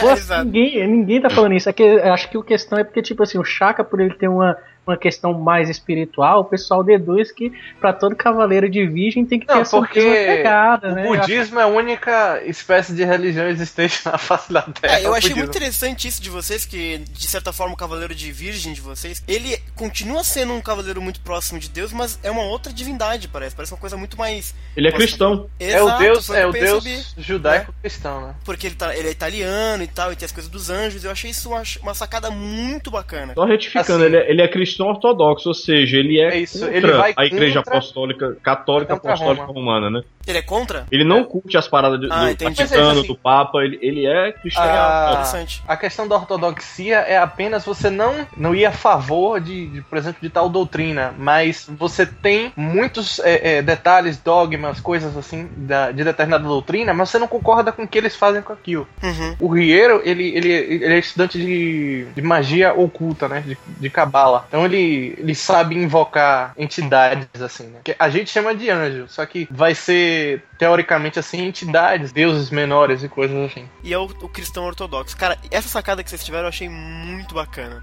Então, de parabéns. Chega, chega de Buda, né, cara? Exato. Quero saber as técnicas dele, hein? Ele, ele é um estudante da magia cabalística, então a maioria das técnicas dele, a maioria, uma porra, todas, né? Vão se basear nesse preceito aí. Ele também invoca entidade, entidades, invoca entidades que, aos olhos de outrem, vão ser anjos, né? Mas pra não é o gosta, que... Rapidão, pra quem gosta de Final Fantasy, ele é como se fosse um summon, né? Ah, entendi. Ele vai invocar o que as pessoas vão chamar de anjos, mas não é bem o que ele diz. E tem uma... também tem as características também na questão do fogo, né? Ele, ele uhum. tem um título de, de o intocável. Apesar do elemento de virgem ser terra, né? Mas ele, ele é, é o elemento de signo, né, da astrologia e tudo uhum. mais. Mas o lance dele é mais o fogo, né? Porque é aquela analogia com, do cristianismo, com fogo, que vai tá aquela parada toda. Uhum. E... A purificação com fogo, né? Isso, exatamente. É que, a questão dos serafins também, né? Porque assim, na, na mitologia, na mitologia judaica, o, o, os serafins eles são serpentes é, de fogo. Ele invoca também essas coisas, ele, ele coloca em é, a serviço dele, já tira a serpente no cara e taca fogo no cidadão. isso aqui, Basicamente isso. Eu achei bem legal a ilustração do, do Hero no site de vocês, se não me engano em que a mão dele, em vez de estar naquela, naquele formato budista do chá, ela tá meio que rezando, né? Como se fosse uma coça meio cristã mesmo. Tem pouca gente Você abençoando alguém, né? É, exato. Cara, achei isso tão legal, cara. E ele também tem um título de o intocável, né? Porque como o Mish de lagarto lá no, no clássico, uhum. ele jamais foi tocado em batalha. Hum. Só que não é porque ele toma banho, não. É porque ele não, não é porque ele toma banho, né? Maldição. Este sangue. Eu estou imundo. Eu vou me lavar no oceano. E um lance aí que eu acho que a galera vai curtir, né? Que o, as técnicas dele são todas em latim. Que legal. Ele, ele recita as coisas em latim lá. Uhum. Gostei muito do conceito do Riero, cara. E, e, é uma parada tão. Ousada. É, não é nem que é ousada, é que é, combina tanto com o personagem. Ou seja, você pode dizer assim, isso, é pra ser preso, né, cara? É, porque assim, essa coisa do, do Chaka. É, e, e abre muita, muita, muita possibilidade, porque tem muita mitologia, né? Então, próximo de Deus pode ser qualquer coisa, cara. Qualquer é Deus, porque a gente, a gente pensa assim, a questão do, do budismo tem mais a ver com o fato do Kurumada ser japonês. Uhum. Então tem essa facilidade para ele de lidar com esse tipo de, de, de cultura. Exato, né? exato. Como a gente é, é, ocidental, a gente vai pensar mais no que? O cristianismo, cara. Exato. Não tem pra correr. Seguindo, a gente tem o Choran, de Libra. É... E aí eu não consegui evitar. Chorando pra mim é o carinha do Sakura Card Captor. é o único chorando Mas que eu foi conheço. De, foi de lá mesmo que a gente é pegou. porque, porque chorando significa guerreiro, né? Ah, legal. Aí tem toda aquela coisa do, do chinês e tal. A faixinha do Ryu, coisa tal, né? O personagem que se a gente colocasse de, de, principal, acredito eu que muita gente ia gostar também. Uhum. Porque ele é o mais zoeiro. O Chorão é o mais zoeiro do santuário. Sim, sim, tipo, sim. Ele bebe, bebe muito. Só um saquezinho, cara. Que isso, é? Né? Ele bebe pra caramba. De, de, feitura própria, vale frisar, hein? Ele oh. mesmo faz a parada. Você vê lá pela selfie. Algo artesanal, né? Você vê logo aí pela selfie dele, né? Que ele é bem humorado assim, tipo é. Linus, né? Ele, eles têm uma amizade assim, meio zoeira, saca? Uma coisa mais leve, né? Ele parece ser bem jovem também, né? Eu acho, eu, pelo é que eu percebi. É, o mais jovem. Eu, o é o mais próximo do Nicolas em idade. Quando, eu, quando eu fiz o. Quando eu fiz o Choran, assim, eu tava pensando em fazer uma coisa meio oposta ao que Libra representa uhum. na maioria das sagas. Sim. É o cara que tá ali, que, que é o sábio, que isso, que aquilo. Aí eu pensei assim, por que não você colocar um personagem que seja completamente o oposto disso tudo, mas que, por algum motivo, ele demonstre tudo isso que Libra sempre demonstra em todas as outras séries, em termos de evolução de personagem o Jin, ele é, ele é parte, assim, fundamental da história do Choran, cara. Ele, que o Choran, ele é um fanzão lá, tem, tem até no site, que ele é, ele é fãzão do Shiryu, é fanboy mesmo. Tipo, sim, sim. caraca, o Shiryu é foda, que, que, se tiver ele um ouve, ouve tirar o Shiryu né? e tal, pá. Mas desde que, ele foi, desde que ele foi ao santuário, ele, ele ouviu história sobre o Cavaleiro de Dragão, o Cavaleiro de Libra e tal. Aí ele descobre lá das cachoeiras de Rosan, tudo, ele vai lá, né, que, pô, é o lugar do, que o meu ídolo treinou, cresceu e tal, pá. Ele chega, conhece o filho da peça, ele, ah, caraca! Pô, eu sou, eu sou fã desse cara, meu melhor amigo. Já nem te conheço, não importa. Tira uma foto. Amigo, Vou tirar uma foto aqui, botar no estragão. Fazer a selfie. E ele, e ele solta a cólera do dragão? Solta. Sim, sim, porque ele como a gente tinha comentado, né? ele é muito, ele sempre foi muito fã né, da história do Shiryu e uhum. coisa tal, soube da, da, das cachoeiras de Rosan e tal, e acabou encontrando com a, com a viúva, né? Com a viúva. Tava Ô, mulher que sofre. né? Não era você, Shiryu! Shiryu! Shiryu! Aí foi lá, conversou, né? Conheceu muito mais sobre a história do Shiryu e acabou descobrindo que, que ele tinha um filho também que era, lembrava bastante o pai, né? O Jin acabou treinando ele no lance das técnicas do, do dragão, né? Tem uma coisa gente... aí, tem uma coisa aí que vale a gente frisar também. Tem, é, é, o povo pergunta, ah, como é que o Jin virou um guerreiro do nada? Tipo, acordou um dia e qual era do dragão? Não. Porque o, o Mestre é Ancião, ele anotava muitas coisas, né? ah, né? Ele deixou pergaminhos. Deixou um legado. Isso é uma prática, isso é uma prática oriental de deixar pergaminhos com as técnicas, é, é, é tipo desenhos e, uhum. dicas no, no é tipo um avatar, né? de como usar. É, é, é, tipo um avatar ensinando a dobrar água, fogo. Eu já. É, tutorial, tutorial. Você lembra lá da... o detonado do dragão. Vai que um dia ele não tava mais lá para treinar uma nova geração de cavaleiros que fosse Exato. ia ser necessária. Aí tava lá, a Shun-Rei não ia ter capacidade de treinar um cavaleiro, mas ela ia saber entregar um pergaminho lá pra um cara merecedor. Pô, isso ela sabe fazer. É isso, o Jin ele tinha bem, noção de todas, as, de todas as técnicas. E por ser mais velho do que o Choran, ele meio que ensinou, botou ele no, no, no caminho, né? De, das técnicas do. E é bem interessante isso, porque é um cavaleiro de bronze treinando um cavaleiro de ouro, né? Muito doido que isso. coisa louca, né? Aí você Exato. vê também a questão da humildade do Choran, né? Ele, Exato. Ele, mesmo depois, nessa época ele não era cavaleiro de ouro, ele nem sabia, assim, de santuário muito bem. Mas depois ele recebeu a condecoração de dourado, ele não diminuiu o Jin por causa disso. Uhum. Continuou com aquele respeito. Esse é o cara que ensinou muita coisa que eu sei, apesar dele ser uma patente inferior. O cara é filho de Shiryu, cara. Ele não precisa dizer mais nada. exato. É, ele, é, ele é de bronze, mas é filho do Shiryu. Foda-se mano. o que Shiryu representa, assim, em termos de história, porque esses cavaleiros eles acabaram virando lenda. É, são lendários. E a última lenda que sobreviveu é, é há pouco tempo foi, o, foi o Ikki. Uhum. E o Jabu. o Jabu morreu? Morreu também, ah, cara. Morreu, morreu. Ele, ele, o Jin, o, o ah, o Jin morreu também? Todos Sabia, eles não? foram, foram Porra, vitimados mano. pela... Vários spoilers. Não, o, o It, o It não é o mestre do santuário, pô?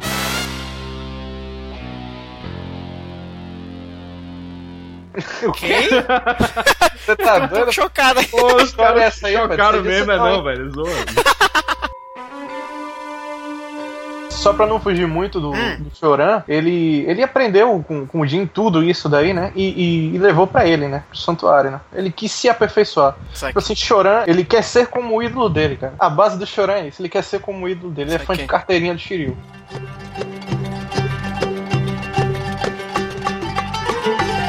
Bom, da Arábia Saudita veio a Yasmin, de escorpião. Essa é hum. muito sofrida, cara. É mesmo? A Yasmin foi pesado, viu? Porque ela já treinava com um mestre que abusava dela nos dois sentidos da palavra. Puxa. Abusava dela, tipo, esticar o baladeiro, ó, oh, tu vai treinar aqui 48 horas uhum. por dia. Aí como assim? Dá um jeito de ter, 20, ter 48 horas, você vai treinar aí. Questão do veneno, questão do veneno. E também ele abusava dela, tipo, naquela hora lá, olhava assim, ela daquele é jeito Yasmin aqui e tal. É um pitelzinho, né, cara? Sim, sim. Né? Moreninha ali e tal, ele olhava assim pra ela, minha filha, vem cá, não, Sarina, vem cá e tal. Exato. Ela sofreu muito abuso disso aí, né? E o grande lance do treinamento dela é que ela, durante todo o período, ela injetava veneno de escorpião no corpo dela, Caraca. pra ir se acostumando aos poucos. Uhum. Eu lembrei bastante do Albafica nesse contexto aí, mas o sangue dela não é venenoso assim, tipo do Albafica não, saca? Ela não evita contato. Ela, com as pessoas, ela, ela, ela, evita, ela evita contato não por questão do sangue, mas é porque ela não confia nas pessoas mesmo. Justo. Porque o, o mestre que era para ser um como um pai fez o que fez, né? Tanto que o, o treinamento dela foi concluído parecido com o treinamento do Ikki. Matou. Ora, estuprou ele com a agulha. Nossa senhora. Justo. Ela literalmente, quando ela teve a oportunidade, ela matou o mestre e, e, e se mandou pro santuário, né? Ela tava sendo preparada para isso. Como um escorpião, né? Tava lá quietinha, se fingindo de morta e. Justo. E, e tem isso também, muita gente diz assim: ah, mas tem escorpião no Ômega, tem escorpião no Legend of Sanctuary, não sei o que, tem escorpião aqui, aqui, ali. Mulher. Aí só que eu, eu tava pensando assim, eu vejo muito essa coisa de escorpião como uma coisa feminina. A questão do, do lado, se dá para dizer assim, a questão do lado venenoso da mulher. Meu Deus. E tem mulheres que Rapaz, são venenosas mesmo. Tretas comem. Tretas comem pesado. pra se falar sobre Yasmin, a gente tem que puxar muito o, o erro de, de, de Aquário. A gente quis manter essa amizade Scorpion Porque assim, apesar, apesar do nome ser. É, tá escrito Geru no, no Lesse e erro. E erro? E erro. É como hum. se fosse Y o J. Só que cara é russo. Olha só. E assim, ele é um judeu, mas nascido na Rússia. Essa, essa coisa da Yasmin, ela é completamente o oposto do erro. Completamente o oposto. Ao mesmo tempo que o erro ele é inteligente, ela é impulsiva. O Hierro é homem, ela é mulher. O Hierro é calmo, ela é toda assim. Atacada. É, quase um card, né? Exatamente. A diferença é que o card era bem humorado, né? Ela não. tem a questão do e erro não tem problema com sexo oposto. Ela tem. Ela não gosta dos homens assim. Só que. E é uma das coisas que atrai ela no erro, né? Porque ele é, um, ele é o único cara que não fica olhando pra bunda dela quando ela passa. Ele é o Afrodite do santuário, cara. Ih, rapaz. Oh, revelado. Ele é o mas, tá sem revelado. mas sem a frescura. Tá aqui. ele é o delicado bom, do santuário e é o erro. Excelente. Mas na questão do isolamento, sabe? Não. E pra falar de um, a gente tem que puxar o outro técnicas da, da Yasmin, ela tem as técnicas originais, a questão da, da agulha escarlate, uhum. Antares e tal. E tem a, se me lembro bem, Sérgio, é, é Scorpio Mirage, né? Scorpio Mirage, é isso mesmo. É, que ela engana o adversário, faz ele acreditar que ela tá sempre preparada para receber o golpe dele. Ou seja, o cara não acha brecha. Ou seja, ele não faz uma técnica brecha. de intimidação, né? No caso. Exato. Ah, bacana demais. Ela causa alucinações no, no, no, no, adversário e ela também tem uma questão de aumentar a temperatura do ambiente. Olha, ela aumenta ambas a as técnicas, não é ambas fogo, as é aumentar são alusão, ambas as técnicas são alusão ao local onde ela treinou, né? Um deserto escaldante e tal. Uhum. Ela transforma o ambiente num, num lugar hostil. Aí, que aí mais uma vez é o oposto de erro, né? Que ele, ele, ele, cria um ambiente congelado. Torna o ambiente hostil para as pessoas que não gostam do frio. Ou seja, eles são bem opostos mesmo. Para falar de um, tem que falar do outro. É inevitável. São tão opostos que se, se atraem. atraem. Oh, excelente. O caso da, da do, do, golpe do, do, do hierro é, chama-se é, Cryogenic Wave. Cryogenic Wave, é. Passaremos então ao tal do Argaios Sagitário, que é o cara que encontrou o, o, a Layla, não foi? O cara que é o, foi adotado pelo Wiki, treinou o Nicholas e foi buscar a Atena, né? O cara é só isso. Né? Só, né? Ele, ele só é fez pro, isso. Ele é o projeto de. Ele é um projeto de. Argaios, cara, muito é um foda, projeto, cara, muito foda. Ele não gosta de, de, de, de, questão de grupos e coisas e tal, assim. Uhum. Mas assim, ele tem uma boa relação com um dos caras mais polêmicos. Hum, que é o Cavaleiro de James. E ah. tem Boa na linha, hein? É isso, eles não, eles não disputam, disputam é, eles não são postulantes a, a mestre de santuário, né? Uhum. Aí não tem treta. Quando não tem disputa, não tem treta. é justo. Mais fácil. Ai, Esse Argaios, ele é grego? Qual que é dele? Ele... ele é não, é ele, ele é alemão. Alemão, Argaios, ele é alemão. Ele foi encontrado por Ike lá. Ah, saquei. Quando era pequeno. E assim, o Argaios, ele foi mestre do Nicholas por um período de tempo, desde a morte de, de Ike. Ele treinou o Nicolas para ser um cavaleiro de ouro, tipo, botou na linha mesmo. Treinamento rígido. Mas só frisando aí, ele é alemão por convenção, né? Porque ele meio que encontrou ele na Alemanha e tal. Mas, na verdade, ele mesmo não lembra de onde ele veio, quem é a família dele. Mas é isso, é porque a gente sempre frisa. Geralmente as pessoas que gostam de CDZ gostam de tudo super pronto, assim. Ah, tipo, seu RG é tal, seu CPF é tal, você nasceu Grupo no Brasil. sanguíneo é tal. Nossa, é terrível. Aí a gente tem também o Nobu de Capricórnio. Deixa eu deixar pra Sérgio, porque é um cavaleiro um... muito você, sofrência. Mais um sofrência? Você, tá, tava escutando o Pablo hoje, pode falar dele aí. Não, mas é porque isso, ele é muito baseado nessa coisa do Pablo, né? Ai, meu, homem não chora? Porque homem não chora e não pede perdão. Não, ele é, ele, é, ele, é um, ele é um, digamos assim, ele é um corno manso. Ixi, meu Deus do céu. Sabe aquele lance da friend zone? Ah. Pronto. E quem que é o. Mistura friend zone com amor platônico é o Nobu, cara. Ele. Um, um, detalhe assim, meio, meio cômico e meio sofrência dele é que ele tentou ao máximo reprimir os sentimentos que começaram a nascer pela Layla. Ele não pode lutar. Vamos começar bem do princípio, assim. Ele é de origem japonesa. Ele, assim, é de família de samurais, então ele tem uma criação rígida. Ele é uma pessoa que se cobra muito, ele é muito frio, ele é muito assim. Eu não sinto nada por ninguém, é só eu, eu sou o melhor e acabou. Só que a questão da Layla é o que dá um desconcerto nele. Ele, ele gosta, ele, ele sente alguma coisa por ela, só que ele tem que aguentar o chifre, né? Porque que, tipo assim, ela, é ela pena, gosta pô. mais do personagem principal. Ele acaba meio que não se dando bem com o Nicolas por causa disso. Rapaz, Nicolas ele não se dá bem com um monte de gente no Tô vendo, né? Só junta inimizades. Nobu em especial é por causa disso. Então temos aí o Friendzone, foda. É isso, eu quis aproximar a questão da fidelidade uhum. do, Capricórnio a, e elevar isso a um nível de, de paixão. De paixão platônica, né? Comentando mais o lance dele ter descendência de samurai, né? São o lance das técnicas dele, né? Então, pra alegria dos fãs de Shura, sim, ele tem Excalibur. Ei!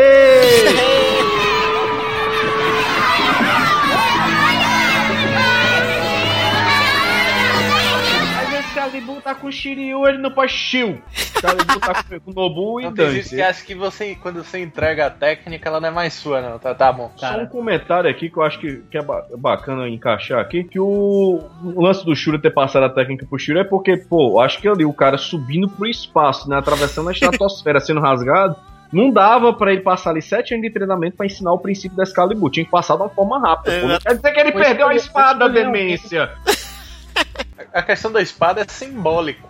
Sim. Ele transformou samurai, a mão dele numa espada. É outra coisa. É com descendente de samurai, ele, ele, segue mesmo essa doutrina rígida, né, do Bushido e coisa tal. Ele é um cara que ele treinou, né, o Kendo e tudo, mas ele associou isso às técnicas dele de santo de Atena, né? Tanto a Excalibur quanto a Kusanagi. Por isso que ele, ele é conhecido no santuário como o, o, espadachim perfeito, porque ele, ele consegue usar cada um independente e consegue ele usar as combinadas tipos, de é, ele várias domina maneiras. Dois, dois, tipos de espadas, assim, que oh, é uma coisa muito complicada, né? Porque, por exemplo, a, a Excalibur, ela, pela mitologia, ela é uma espada, é, é, é acho que a gente chama de, de espada de duas mãos, né? E é. tal. É uma técnica diferente, por exemplo, de usar espada espada de uma mão, que vezes é de uma mão só. E aí nós já falamos do, do erro e chegamos na gostosa do santuário, é isso? Não, pior que assim, eu, é? eu, meio que viajando aqui, eu pensei que você ia falar, e a gente chegou no gostoso do santuário. Porque é um Olha cara? Só que era Afrodite, tá ligado? Tem gente que ainda pensa que é homem. Eu juro pra você, oh, tem gente Deus que ainda pensa que é homem. Mesmo com Sério, com aquela turbinada da frente ali, é, ainda Tem gente isso. que acha que é um cara, é isso mesmo? Não, tem gente que pensa que eu exagerei. Tem gente que pensa que eu exagerei no, no, nos peitos masculinos. Acabou ficando uma protuberância.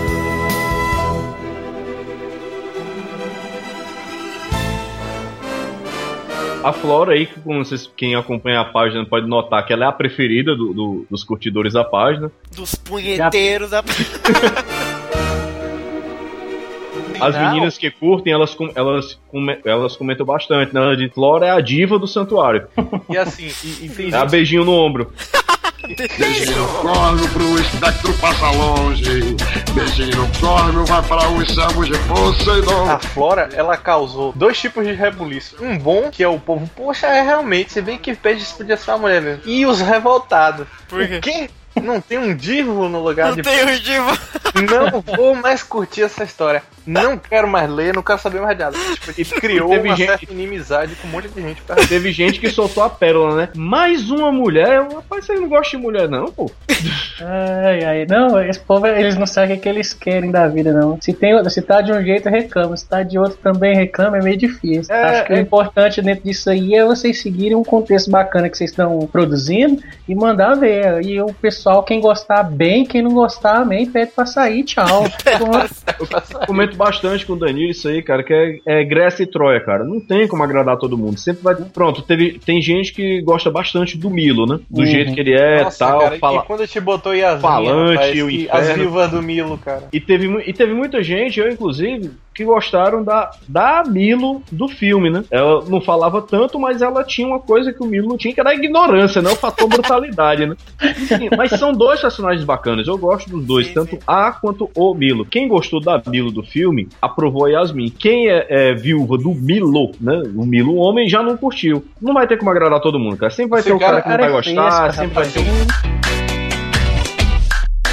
só abrindo brecha aqui, porque essas, essas histórias, assim, de, de, de, fãs recebendo as ideias que a gente colocou, assim, é uma coisa muito engraçada, muito curiosa. Uma pessoa acabou meio que tentando me, me perguntar, assim, só que acabou dando a parecer de que eu tava agindo com preconceito. Ah, porque sempre é uma espécie de relacionamento yaoi entre What? o Cavaleiro de Escorpião e o Cavaleiro de Aquário. Será que você não, você não colocou uma mulher porque você tava com medo de ser vítima de preconceito é, e tal? Imaginei, galera viajou, cara. É porque realmente eu... o pessoal, os fãs criam bem esse contexto, né? Escorpião com Aquário. Por causa das, da amizade deles, tipo assim, o respeito que tem, você percebe muito isso no clássico. O Milo falando do, do Camus, o quanto ele Porra, nego se respeita, mano. Não pode se respeitar que todo mundo acha que tá se comendo. Já, não, mas é, é, porque eu fico besta com certas coisas assim. Parece que a, a, a, a aparição da heteronormatividade em Cavaleiro do Zodíaco é crime. Ou seja, não pode postulante a casal hétero em Cavaleiros que já é um crime. É, só é, pode mas... ter yaoi, só pode ter yaoi, cara. Romance é, Yuri existe. É, Yuri não rola, é só yaoi. Yaoi é de mulher, cara. Se você reparar, assim, mulher gosta muito disso, então elas acabam pegando muitos personagens que elas gostam e fazem isso. Eu, assim, eu não tenho nada contra, mas eu acho que meio que quebra o contexto, tipo, da, do que é mostrado no anime. Na verdade, eu acho assim, nesse... isso aí é papo pra fã, né? Eu acho que qualquer criação que vai ser feita de Cavaleiros, eu nem acho que o romance às vezes tem muito a ver com Sensei. Seja ele homem com homem, mulher com mulher, homem com mulher. Porque é... a gente foi treinado a pensar assim, né? Em é. Cavaleiros. Não tem tempo pra. Isso pra acaba romance. sendo viagem dos fãs, que acha que um come o outro, que a Marin dá pro Waiori. Isso é novelinha de fã. É, né? mas... realmente, isso aí é porque eles veem uma cena e, uhum. e criam um contexto total, de início, meio e fim, uhum. para algo que ele viu uma cena, ele viu um momento, uma conversa. Só que, assim, eu tenho uma opinião, eu tenho uma opinião sobre isso. Por que, que as pessoas pedem tanto por isso? Porque elas querem, né? Sim. Pronto. Então, assim, a gente. Aí quando você dá, pensou em romance. A gente pensou em colocar romance uhum. na história, assim. A gente passou pela cabeça da gente e a gente quer fazer isso. Aí porque você a gente quer até inovar nisso. Vai ter romance na história? Não sei.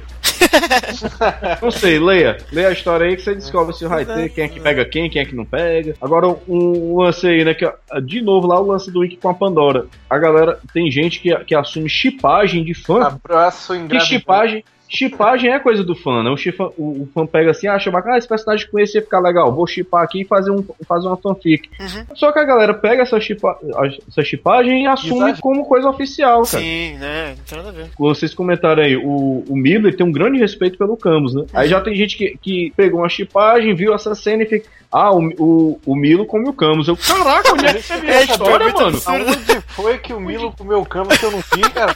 Não é, mangá, né? E, o pior é, tipo, é esperar de uma obra que vai introduzir novos personagens que o personagem de escorpião e o de aquário se comam também a partir de uma coisa que nem existe no original. É, não tipo, é, é muito cara, doideira. É isso que eu acho engraçado. É por isso que eu falei logo, cara, Pandora não, nunca teve nada com Ikki, velho. Não, mas é porque, cara, tu viu isso no, no, no fanfic, velho. O Kurumado não escreveu essa parada, pô.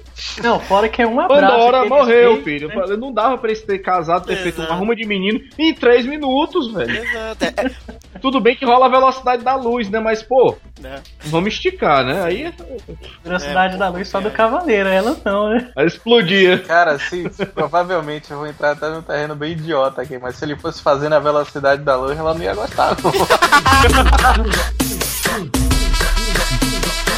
Fala, sua mandada.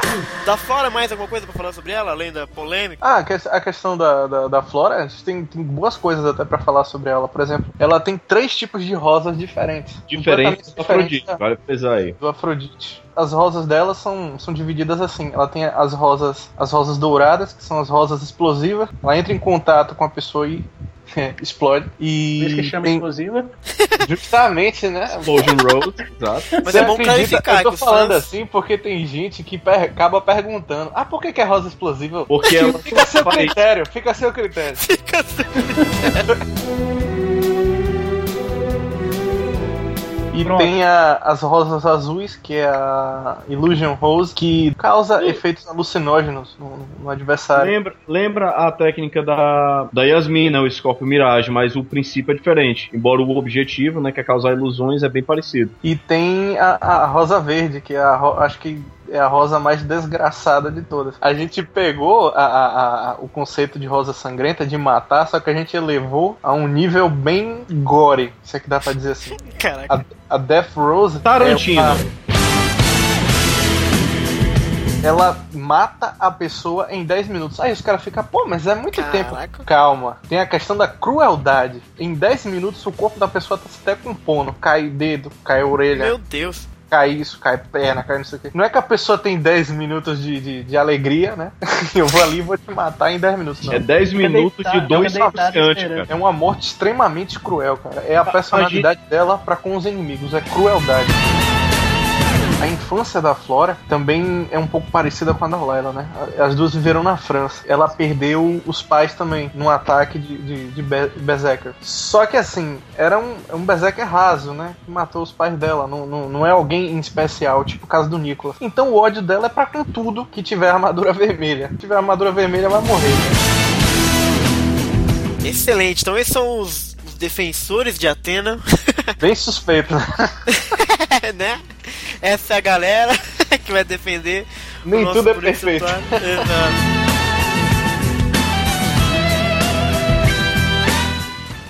Vamos falar agora um pouquinho sobre o lado de lá, o lado do Ares, dos Berserkers e etc. Eu achei curioso que vocês inseriram aqui o Phobos e Deimos, né, que são os, os irmãos gêmeos.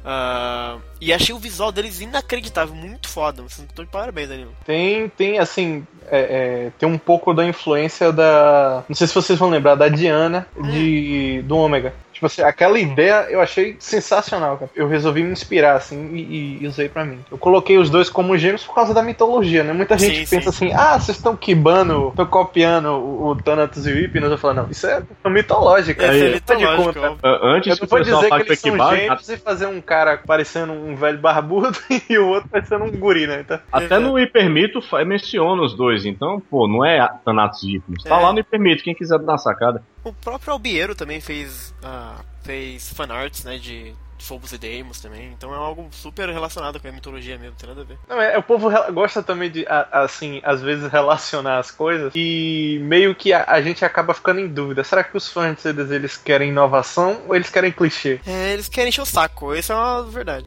Aí o que a gente acho, resolveu fazer foi o seguinte: bora colocar é, uma balança aqui. Tanto de clichê e um tanto de inovação. Justo. Esse não vai ser os messias da inovação e nem vamos ser os caras que vai ficar naquele clichê uhum. surrado, e é isso, e acabou, e ceia, tome-lhe ceia, tome-lhe ceia, não. Toma-lhe ceia. O maior clichê de CDZ é o ceia, cara. Ele tá sempre ali. Ele tá no nome da série, também fica difícil.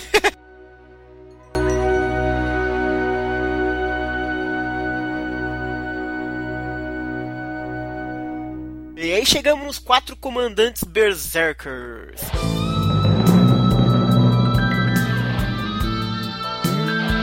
Gente tem o Alckminis, que é o cara que matou o Ikki, eu tô louco. Ele mesmo. Esse Alckminis, ele é o cara que matou o Ikki, ou seja, é um dos caras mais famosos do enredo dele. Quem tiver na dúvida é a foto de capa da, da página. É a foto de capa da página, é o cara que tem a armadura vermelha. Eu olho para ele, eu lembro de outro personagem, cara. Eu achei ele muito massa. Ele É, exatamente. Ele cara. assim, não, eu, eu, admito, minha base assim para fazer ele foi, foi bem um Radamante. Assim, ele tem as características próprias, mas sei lá, ele, ele tem aquela certa imponência do, do Radamantes que eu olho para ele, eu, pô, cara, ele, ele parece que é foda demais. Aquele tipo de cara assim que, se você tiver caindo, ele, ele espera se levantar só pra te derrubar de novo. Alckminis de Eton. O que, que é Eton, galera? Eton é aquela ave que come a, as tripas do, do Prometeu. Ah. Aí tem também o comandante Ofir de Ouroboros. Esse, esse, esse é o inteligente. Inteligente? Da questão dizem, do, do, É o que do, dizem, né? É o que dizem. a questão do Ouroboros ele é o tem muito a ver com conhecimento. Ah, legal. A questão do Ouroboros tem muito a ver com conhecimento uhum. infinito, e alquimia, entre outras coisas também. Boa. E tem um bom mistério sobre esse cara. Ih, rapaz. Acho que muita gente vai gostar. Que legal. Tem o Lior, de Malassu. Lamaço.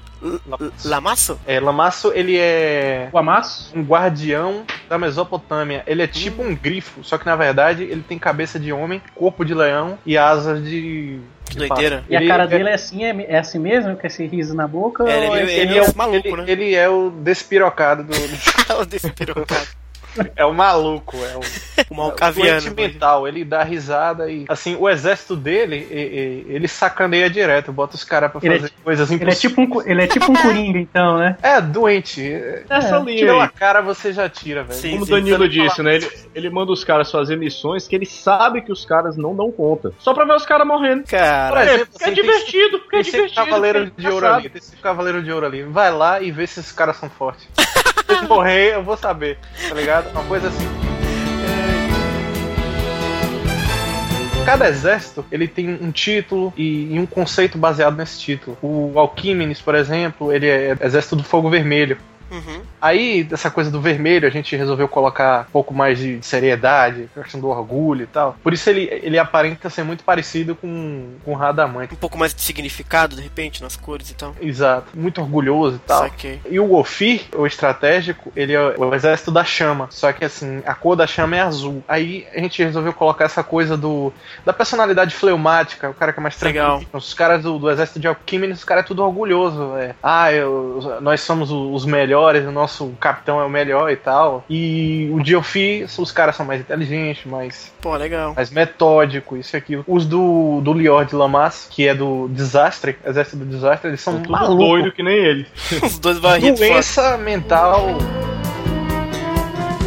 E para completar os Berserkers, a gente tem Alotes de Lâmina, é isso mesmo? Lâmina. Lâmina. Lâmina. É um demônio é, na Grécia. Olha. Esse demônio, ela, ela atacava viajantes, parece, é, sugava sangue deles. Dizem até que o súcubo surgiu disso daí, né? Olha, só que louco. A origem dos súcubos é isso daí, que aparecia também nos sonhos das pessoas e tal. Uhum. E assim, é, a Lotes, ela é do exército do medo. Ou seja, essa galera, eles gostam muito de ilusionismo. Ah, que legal. Gosta de, de, de colocar medo nos outros mesmo. que. Eles levam a sério o, o nome do exército é, gosta de ilusão, de coisas relacionadas a, a, veneno. É um exército bem covarde. A característica causal, deles causal é a covardia mesmo. Né? Pelo que eu percebi, a questão deles é, é, mais assim, tipo, enquanto os outros querem matar, eles querem se divertir. É, quanto eles mais, é, quanto mais, quanto tipo mais terror, né? que prejudica. Ah, sim. O personagem tipo... de suporte no RPG que fica prejudicando, dá, dá menos ataque, menos defesa, menos e aí, pra completar esse time do Ares, de uma certa forma, eu vi que tem ali um certo mistério sobre a Afrodite, a deusa, não é isso? Exato. Porque a Afrodite na mitologia, ela é realmente, ninguém entende como, mas ela é amante do Ares. E aí, tá, ela tá no, no, na história de vocês? Ela, assim, a Afrodite aqui na história é o seguinte: ela é, a, de fato, a amante de Ares, e ela sempre aparece quando Ares também aparece. Só que, assim, ela já estava aqui no mundo. Lá tem um templo, lá tem um santuário, ela já estava por aqui. Só que ela não gosta de guerra, das coisas, das tretas e tudo uhum. e tal. Deus do amor, né, cara? É isso. E o, Fo o Phobos e o Deimos, eles foram doados por Ares. Porque assim, Ares tecnicamente, ele não morreu e nem perdeu perdeu a guerra em, em termos de perder vida ou de corpo. Ele se escondeu no submundo, que eh, tem isso no Hipermita. Então. A gente usa muito o, o, o Hipermita assim como base. Ele se escondeu no submundo e doou os dois pra Afrodite e disse assim: você só usa esses dois aí. Se você tiver com muito risco de vida, né? Porque se deixar esses caras soltos, o problema vai ser enorme. Phobos e Deimos, ao contrário de Thanatos e Hypnos, que são bem inteligentes, assim, metódicos, eles uhum. são porra louca. Phobos e Deimos, assim, se você deixar livre, você é destruindo tudo, não quer saber de nada, não segue ordem de ninguém. A Afrodite ela é imparcial, ela não quer entrar na guerra. Saquei. Nem por Atena, que na teoria aqui é irmã dela, e nem pelo amante irmão dela também. Só que, como sempre, ela vai acabar envolvida pintando um panorama dos personagens que vocês criaram pra história, cara, vocês conseguiram criar personagens super bacanas. E uma coisa que geralmente a gente comenta nos podcasts a gente já comentou antes, é a falta de personagem feminino em Senseiya, né? Em como você tem pouco personagem feminino aparecendo, e como, por exemplo, Sente achou é uma parada super bacana, porque você introduz ali muito mais personagens uh, com a temática feminina, com um pensamento diferente, e vocês trouxeram vários personagens, cara. É muita coragem, assim, da, da Quality, Mike, pegar personagens femininos e introduzir na história, assim. Eu me inspirei muito nessa, nessa na, não só no traço dela, mas também na, na, na coragem, assim, de Sim. pegar, não, vou botar aqui é. personagens femininos e dane-se os, machistas. E, e dane-se o chororô. É, e pode chorar à vontade. E, e assim, reclamar vai ter outro. Uma Sim, coisa cara. que a gente vem sofrendo muito, assim, eu e o Sérgio com, com o projeto, é pessoas assim que são é, os cara, os machistas é, é, é, disfarçados. Uhum. Não, acho que não combina Cavaleiro de Ouro com mulher, ah, não sei o que. Pô, tu assiste o Ômega, cara. Tu assiste o Ômega Exato. e gosta. Pô, a Sônia é um dos personagens mais bacanas do Ômega, cara, né? E ficou tão legal ali com ela de Cavaleiro de Ouro e tal. Eu acho a assim. Paradox que, também. A questão do Ômega, eles poderiam ter trabalhado melhor as personagens femininas. Mas a ideia por si só já é fantástica, cara. Sim, sim. É uma quebra de, de, de paradigma. É, e o Alan, que participa com a gente geralmente dos podcasts, ele diz que, por exemplo, a Yuna foi uma ideia do Kurumada, o Kurumada querendo realmente pegar um. Porque assim, tem muito fã de Cavaleiros, tem muito. Mas na verdade, muita gente é mulher que gosta de Cavaleiros. E tem pouca Exato. representatividade disso, né? E o que eu acho engraçado às vezes é que as próprias mulheres também corroboram com esse machismo. o ah, machismo, né? É, não gosta de ver mulheres. É, cara, mas pela lógica elas vão querer ver macho, né? Se elas quiserem ver mulher, é mais não, mas é porque se você falar de feminista, elas vão querer ver. Ela quer ver representatividade. É, mulher de 3 metros. Tem uma menina que curte a página que ela, ela, ela disse que gostou muito de Escorpião ser uma mulher. Que ela disse, oh, pelo fato de eu ser escorpião, é, é, é muito bacana imaginar eu no armadura de escorpião tal. Ela pode ser, pode ser uma coisa boba assim, mas, pô, mas eu, eu achei legal. Pensando, eu fico pensando assim, gente, a gente tá no século XXI, cara, 2020. A gente não, não, não, tem mais cabimento certas coisas assim. Não, não, tem mais como você, tipo, proibir mulheres de participar de alguma coisa. É coisa absurda. De é estar na alta patente dos cavaleiros, né? A representatividade, é o que o Sérgio falou, cara. Essa questão da representatividade é muito bacana, cara. E, e, não tem por que não ter, né? E, e traz coisas muito desafiadoras para a história, né? Um, uma face feminina, uma, uma personalidade feminina que é completamente diferente do, homem porradeiro que vai resolver tudo na porrada. Você tem uma Flora, você tem uma Helena, né? Que teve que aprender a lutar, porque não, não tem isso na questão. Do... É isso, e tem gente que diz assim: você tem algumas pessoas que elogiam também, né? Pra gente fazer justiça. Diz assim: ah, você pegou alguns dos signos assim que é, existe uma facilidade de, de, se imaginar um personagem feminino. No caso de Escorpião, por causa das outras obras, e, e Peixes e, e Ares, porque dá para você assim imaginar, é mais fácil de se imaginar. Outro, outro lance aí, né, cara? Tem gente que comenta, não é porque mulher é delicada, que não pode ir pra guerra. Não vai aguentar a porrada, não, cara. Brincadeira. Cara, eu, dessa, eu quebro esse argumento aí por, com duas coisas. Uma, reza a lenda que o próprio Kurumada queria colocar protagonistas femininas quando, quando ele lançou o mangá, mas teve gente que foi meio contra na época, porque é a mesma coisa, que dava briga quando colocava. Era muito ruim de se fazer. Né? Quando, quando, Deve por, exemplo, por isso que o... tem tanto personagem masculino meio afeminado, né? Uhum. Porque acho que ele não, não podia colocar. Foi, foi a revolta dele, né? que é excelente também. E tem outro argumento aí que o pessoal diz, ah, mas não é histórico. Como é, não é histórico, cara. Metade do exército viking era formado por mulher, velho. Ou seja, as mulheres eram tão ignorantes já na guerra desde muito tempo. Mulher já guerreia desde muito tempo. De depende da cultura. E, e como Exatamente. na Grécia existia as Amazonas. As Amazonas eram então, bizarras na Grécia Antiga, né, cara?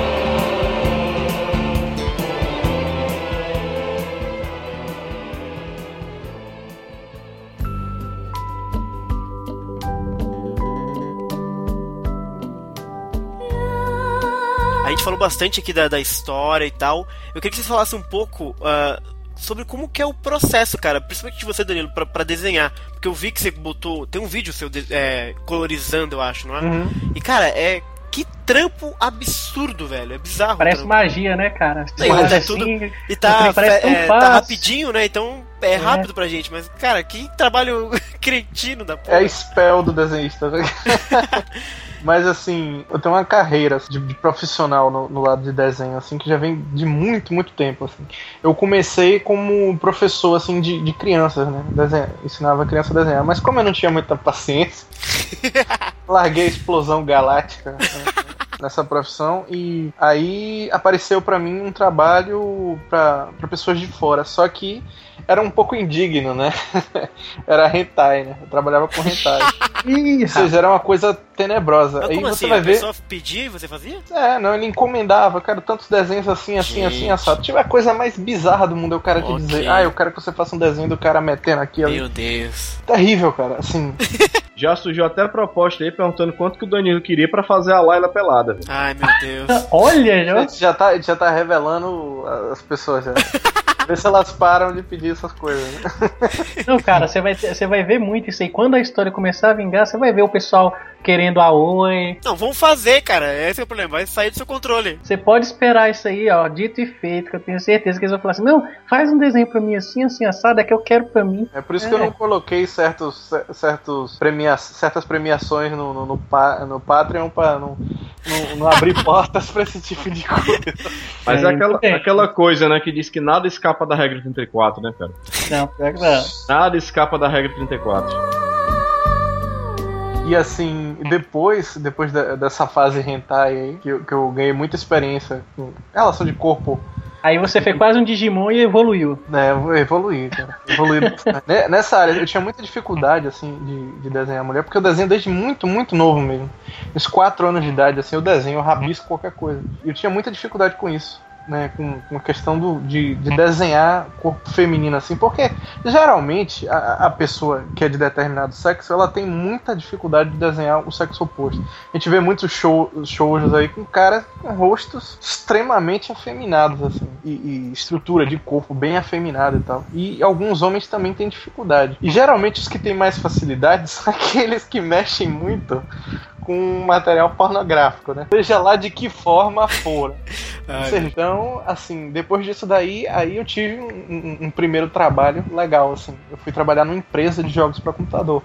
Hum, legal. Jogos para browser e tal. A gente desenvolveu alguns jogos, assim, estilo RPG, tático. Só que eu levei um ano e meio. Depois eu saí, aí eu fui para uma outra empresa, é, chefiada por um americano. Ou seja, aí eu já comecei a trabalhar em casa, né? Só que também não deu muito certo, né? Aí depois eu parti pro, pro freelancer através do Deventar. Eu desenhava, as pessoas me pediam diversos tipos de personagem, releitura de personagem, tipo, desenhe meu personagem aqui no seu estilo, isso, aquilo, coisas assim.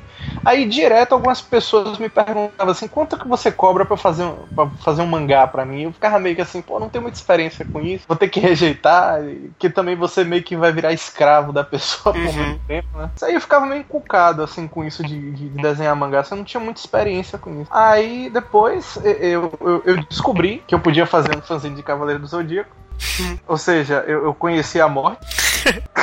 acabei conhecendo a morte, porque é, é muito complicado lidar com, com, com, com o povo que gosta, assim, é com fã, o povo que gosta de Cavaleiro do Zodíaco, o povo é muito exigente. Às vezes pede certas coisas assim esquisitas. Como, por exemplo, muitas pessoas pedem para que eu coloque elas na história como algum cavaleiro de bronze.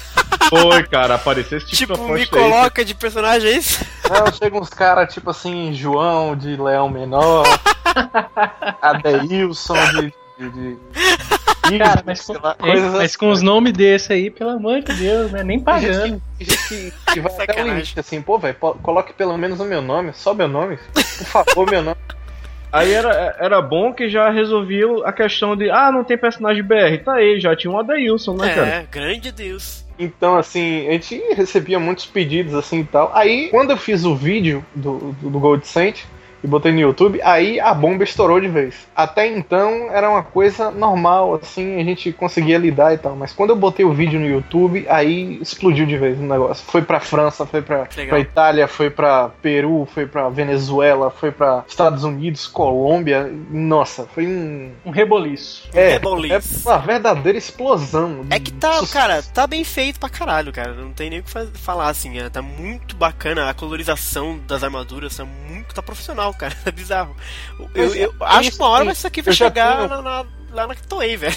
Cara, a melhor gente... coisa é que é brasileiro, cara. Exato, é feito. Isso não, não tenho o que falar, mas. A única coisa que eu, que, eu, que, eu, que eu sei, assim, de fanart, eu não acompanho muito fanart, mas enfim. Que, que me lembra, assim, e eu acho de vocês muito melhor, é o do Albiero. E o Albiero nem fazia história, ele só fazia todas sempre o mesmo shape, ele só mudava as armadurinhas e colorizava super bem. Mas as imagens do site de vocês, cara, a do Wiki, por exemplo, na chuva, a equipe é muito foda. É porque, assim, tem, tem muitas pessoas, às vezes, assim, que, que a gente não vai também se divulgar. Eu sou o Danilo, eu sou o cara, sou não sei o que, eu tô usando meu RG, é esse aqui. Uhum. A gente não se divulga tanto, né? Aí o povo, às vezes, acha que eu sou um, sei lá, um, um prodígio de 18, 17 anos, tocando terror por aí, né? Aí acha que eu sou manipulável, né? Ah, não, me faça aí como cavaleiro de não sei o que. Me faça. Esses tipos de pedidos, Essa assim, é melhor, cara. sabe, velho? Uhum assim, eu tenho 28 anos, né? E quando eu recebo esses Já tem uma pedidos, vivência, assim, né? eu boto a mão no rosto assim, fico, meu Deus, cara, que vergonha, mano. o cara tá me pedindo pra, pra ser um cavaleiro na história, cara, que, que loucura, velho. Sabe o que você podia fazer, Danilo? Você pega o cara que pediu, aí tá bom, coloca, aí você coloca com mulher. Pô, cara, aí é muito sacanagem. É trollagem nível master, viu? Vai, cara. Coloquei, aí pediu- não gostou, é, eu gosto isso, de- né? não dá pra agradar ninguém também, viu? A gente, a gente já, já, já conseguiu, assim, muito, muito hater, assim, né? Imagina se a gente fizesse isso, né?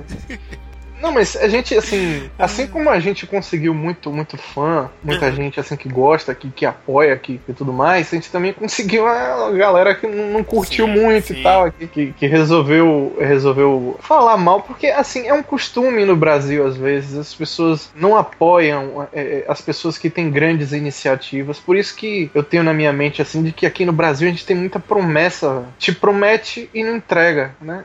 Fica aquela coisa. É aquela, e também assim, a questão de você começar a ter hater, porque assim, muito hater é hater porque assim, o negócio tá fazendo sucesso, tá todo mundo vendo que muita gente curtindo, só que tem que ter aquela galera que, que não gosta porque é legal não gostar, sabe? É cool você não gostar do que tá sendo. Tá Cara, na- mas na é eles, que, é eles que aumenta a fama, sabia? Também, Porque eles é. falam Não, tão mal é- que a pessoa esse- quer pagar pra ver. Então, Eu- eles eu- surpreende. Eu recentemente tive que realmente agradecer a muitas pessoas por causa disso, que se não fosse fa- tão falado, não teria a fama que tem, né? Exato. Então, assim, mesmo que eles falem mal, que não seja com a intenção de me beneficiar, acaba beneficiando, então. É, tá, de uma certa forma, tá reproduzindo e tá colocando isso pra ser falado, né? E geralmente quem tem muito, muita gente que não gosta, assim, é porque a coisa tá, tá incomodando, né? Porque, não, porque pra uma pessoa tirar o tempo dela pra falar mal de alguma coisa, ela precisa realmente odiar muito aquilo. É uma coisa que é insignificante, ela não vai ser muito falada, né? Você simplesmente ignora. E aí, passando, passando essa, é, é, essa fase, assim, também, de- dessas coisas aí, né? De, de, de má recepção em alguns lugares, por causa de Cavaleiro ou Amazona, de ouro e tal, de não ter ceia e se que isso daí dá uma guerra enorme. ah, mas cadê os outros cavaleiros? O Yoga vai ter filho também, o Shun vai ter filho também, a Saori vai ter filho, o Mitsumasa Kido, o, o Tatsumi vai ter filho também. Você dá uma mão pra o teu corpo, tá ligado? É, acho que a questão, cara, vocês estão fazendo um trabalho tão bacana que vocês deviam. Vocês devem estar fazendo isso, óbvio, cagar porque todo mundo fala e continuar na história de vocês tá super bem amarradinha, assim, tem coisas que. Muita gente, não sou só eu, se acompanha na comunidade, querendo saber o que vai acontecer, a- os mistérios que vocês deixam pra gente descobrir lendo o mangá e tal. Então, vocês estão no caminho certo, cara. É só mandar esse povo pro inferno. É só não e- ser processado. Tem isso de processo? né? Assim, tem, tem uma questão assim que, que, que gera um- uma certa polêmica, assim, a questão da, da gente estar fazendo um fanzine e tal, um produto de um produto terceirizado e tal, de, de pertence a Shonen Jump, Masama Kurumada e tal. Só que assim, a prática do fanzine, ela é muito popular, cara, e movimenta muito dinheiro. Isso é que é o mais engraçado. O que, o que eu já li sobre coisas que já ocorreram com fanzineiros é, é, ou é ou eles serem procurados pelos donos da, da obra pra Aham. fazer alguma coisa, ou então quando o cara diz assim, não, eu não quero, mas ele quer continuar, aí eles entram na justiça, porque eles têm o direito do negócio assim. Se você quiser continuar, você vai ter que seguir nosso plano, e não o seu, tá ligado? Aí acontece esse tipo de coisa, mas eu nunca ouvi falar que ninguém parou de fazer um fanzinho ou interrompeu o fanzinho por causa de questão de direitos autorais. Que é, é ruim pra empresa Sim. processar fãs por, por, por praticar livre. Exato, pega mal pra caralho, né, mano? E é, isso já abre até um- uma pergunta que eu tenho pra vocês. É, vocês pretendem traduzir o fanzine de vocês pra outras, outros idiomas? Tem o, o Alberto Mu- Munhoz, que é em espanhol, que ele, ele tem um site aí, é senseia.s, não, ponto .es, a enciclopédia Senseia, um Ah, site legal. da Espanha aí. E ele, ele se disponibilizou pra quando o mangá saísse, ele fazer a versão em espanhol. Saquei. E, Aí, tem esse, e, tem, e tem esse E gênio, gênio aí que além de professor, né? Professor de Aí eu- inglês, o cara entende tudo, então a gente não vai teoricamente precisar, né? Pra, Ó, até pra questão do falei pro inglês. Danilo aí, Danilo, se quiser passar a parada pro inglês aí, rapaz, é só dar o toque aí que eu O traduzo grande a parada pro- aí. o grande problema- 10 minutos aí eu traduzo essa parada, pô. Foi eu que escrevi em vez eu traduzo dois minutos. Terrível, Melhor né? ainda, Tem a questão do espanhol e, e italiano, francês, que são outros lugares que tem falado muito da gente. Esse daí, infelizmente, a gente vai ter que depender de alguma De boa vontade externa, né? Uma parceria deles. e- Inclusive esse Ah, Alberto. provavelmente vai aparecer, cara. É, Sempre mano. tem, sabe? Ainda mais pra divulgar algo que tá sendo muito É, se, bem o, se o construído. povo pede, se o povo gosta, com certeza. Tem que, ter, tem que ter até pra japonês, mano. Pro, pro japonês saber como é que se faz uma história boa de CDZ. Mas aí é que, aí é que vai entrar a crise. Ah, o bicho pega. Aí é que, se entrar no japonês, os caras vão entender o que é. Se eles entenderem, problemas. Excelente, povo. A última questão que eu tenho para vocês é que assim, você disse que começou em 2013, 2014 começaram a escrever muito antes de anunciar Soul of Gold. Isso aí, rapaz, vai dar um problema pra nós aqui, mano. E aí, cara? Porque assim, a gente não sabe nada que vai acontecer em Soul of Gold, mas eu achei super curioso, assim, né? É claro que os, vai ter muito hater que vai acusar vocês de plágio, mas é óbvio que foi Nossa. muito antes isso, né? O que vocês estão fazendo e tal. E é tudo diferente, etc. E como é que caiu essa coisa do Soul of Gold? Assim, quando falaram que ia, é, um rumor de que ia ser uma divindade que ia ser libertada do uhum. submundo, eu falei fodeu. Não acredito, né, cara? Que merda. Ou seja, é, é o, é o prólogo de Ares. Sim, sim. Eu não permito, Ares ele se escondeu lá. Uhum. Só que assim, ele tem, a gente se pega em outras coisas. Assim, não é que no Hipermito Ares ele não foi preso lá, ele era associado com o, o, o Hades. Então, ele, ele, tinha, ele tinha uma sociedade, e foi até por isso que Hades começou a brigar com Atena uhum. por causa de Ares. Ou seja, a importância de Ares, mitologicamente, na, nas Guerras Santas é muito grande. O cara só fez dois deuses entrar em guerra. Exato. E ele só. não apareceu nem ele até agora, né? É isso que às vezes eu fico curioso. O Urumada não usou ele ainda, sendo ele um personagem tão treteiro, ah, né? Mas ele Mítico. não gosta dele. É bem simples assim. Quando ele não gosta, ele não usa, ele não, não dá usa. destaque, não faz nada. É bem típico. Aí...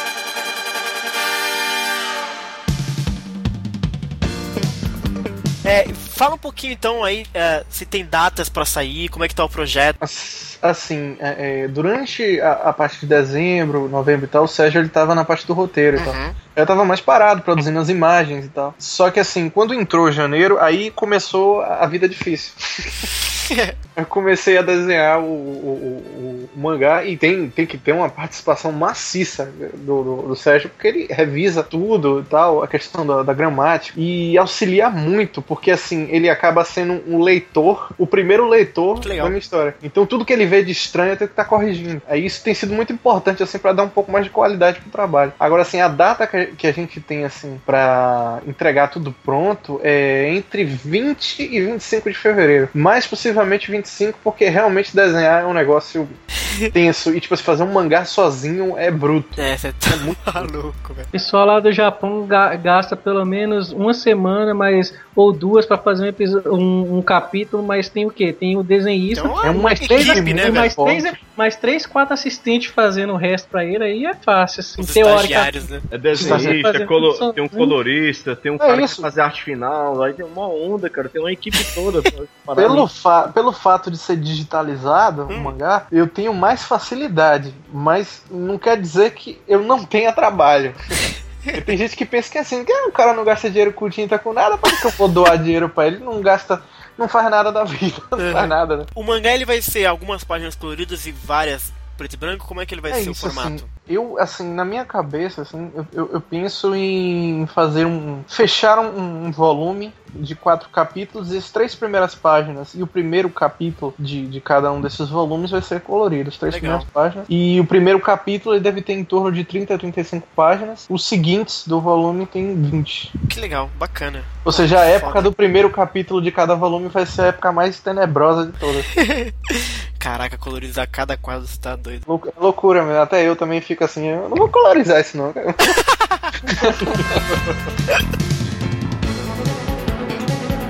povo quiser saber mais de vocês, já estão famosos pra caralho, mas os, a fanpage de vocês é facebook.com.br gsareschapter, certo? Isso. Isso. E tem, tem o site que ele é um pouco até complicado de falar, assim. Que... Fala que nós dá um jeito. Vai, BB. Ele já tá no talo aí, tá vendo? Ah, BB com 2013.wix.com barra gsareschapter. Esse é um ótimo funcionário. e para quem quiser contribuir, aí eu peguei vocês, hein? Ah, para contribuir é muito mais simples. Aí é www.patreon.com barra Danilo com dois N's. Excelente mais algum recadinho final para quem tá escutando, para quem tá esperando aí ansiosamente o mangá de vocês, porque a galera tá esperando assim, foda. Eu, te, eu, teria uns, eu teria uns dois recados, assim. Primeiro, primeiro pros, pros fãs mais ávidos, assim, né? Eu diria, gente, vamos odiar menos. vamos, vamos, abrir mais a mente para coisas novas. Boa. Cada história, digamos assim, tem um grande mistério, um grande enredo, uma coisa para se revelar. Uhum. E eu tenho certeza, assim, que pelo carinho que a gente coloca, assim, no, no trabalho, no projeto, tenho certeza que, que o povo vai, vai, sei lá, no mínimo achar legalzinho. Né?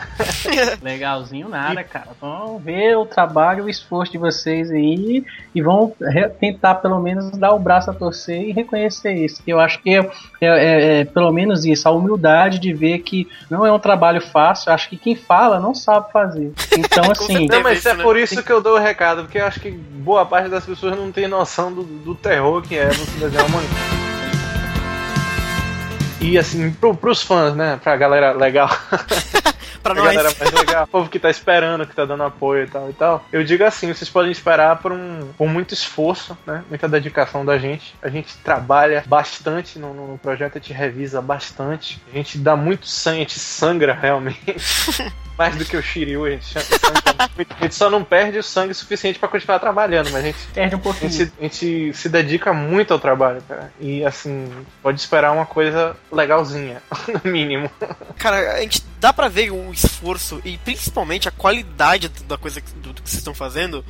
E assim, as pessoas podem até não gostar da história, dos personagens, mas é, é, eu acho tão bacana quando um fã, um grupo de fãs se junta para fazer algo com tanto carinho, assim, sabe? Você vê a, a, colorização, o traço, os desenhos, é tão bem feito que, assim, é, quando é feito por fã, o, o, povo devia realmente dar um voto de confiança e. Parar de reclamar tanto. É, se despide tanto preconceito, assim. É porque, como é fã, né, é mais fácil de você falar com ele, de você xingar, de você elogiar, de você pedir alguma coisa e tal. É, é, é, mas é até interessante isso pra vocês talvez até lisonjeiro, que é como se eles quisessem xingar o Kurumada, a Toei, a Shueisha, o sinal da qualidade que vocês têm. É como se fosse algo original, algo oficial sendo feito, entendeu?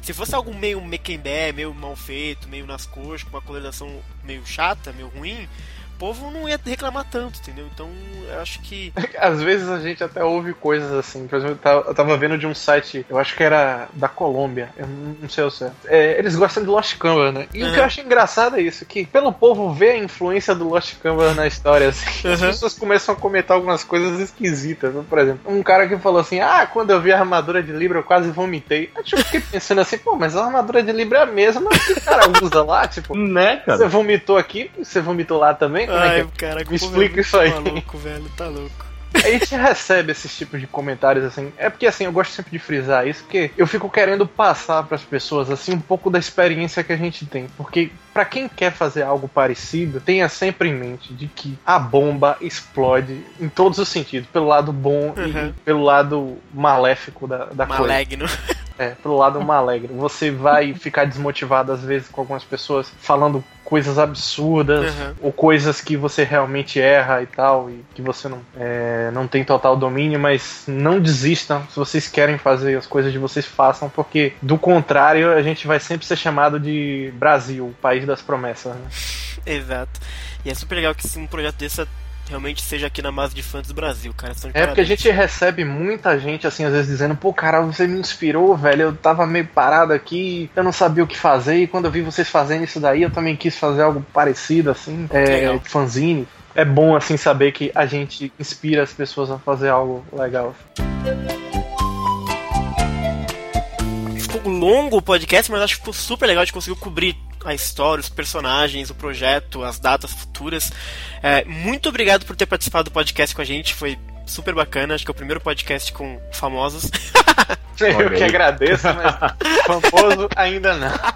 Ainda não, mas esse aqui é a prova. Vamos falar assim, ó, o primeiro podcast foi feito aqui. Bem que não, eles já fizeram com, com o pessoal lá do Estúdio Impimento. Mas eu falo assim, um, um, um, áudio, um, áudio, específico assim, acho que foi, não, mas é, é o esse primeiro. é o primeiro é podcast sobre o projeto por inteiro. Tipo, é só do projeto. É o primeiro podcast. Bacana, aí. bacana. Muito obrigado, Danilo. Muito obrigado, Sérgio. Eu que agradeço. Estamos aí, cara. Excelente que vocês estão aí. Agrade agradecer a oportunidade de divulgar mais o trabalho aí. Eu quero aproveitar o espaço aí também para agradecer a galera que tá curtindo, tá dando aquele apoio. Que essa galera aí também que dá, que dá um impulso bacana. O lance que eu falei só do pra, elogio, o elogio aqui. como combustível, né? Que, Legal. que a, não é, a grana é, é a galera que quer apoiar, quer dar, é um lance mais simbólico, né? O só lance que funciona claro aqui, mesmo Sérgio. é a galera falando bem, né? Sim, sim. Só pra deixar claro aqui, o Sérgio existe, eu não faço isso sozinho.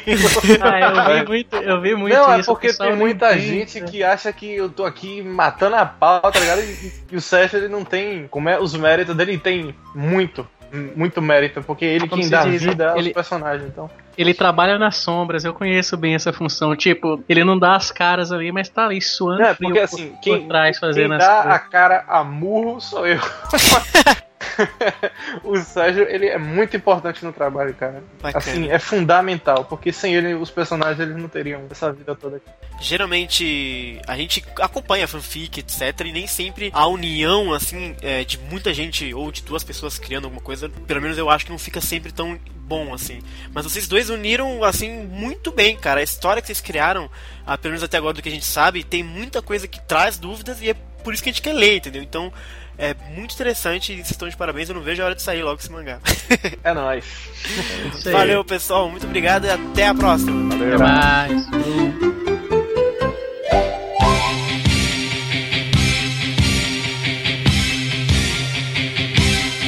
No céu uma constelação escolherá brilhando não se extingue. Cara, só um minutinho, por favor, que eu vou fechar a janela que começou a chover muito aqui. Peraí, só um centinho. Desculpa. começou a chover. Olha aí, hein? Olha aí, hein? A Ari chegando aí na parada. Cuidado, hein? Cuidado. Vocês já estão invocando já o homem já, ó. Tô de volta, foi mal. Ô, Bruno, começou a chover, não foi? Caraca, começou a chover demais, velho. Aí tá tudo aberto não, na você sala. entendeu? Começou a chover. Olha que tá perto, hein? Tá perto. Cuidado 2015, aí, 2015 pra 2020. Ih, velho. Só, adi tá só perto, adiantar. Hein? Exato. Falta dois anos pra chuva começar a cair de vez, né? Ai, meu Deus. Ai, meu coração, guardo esse céu azul que eternamente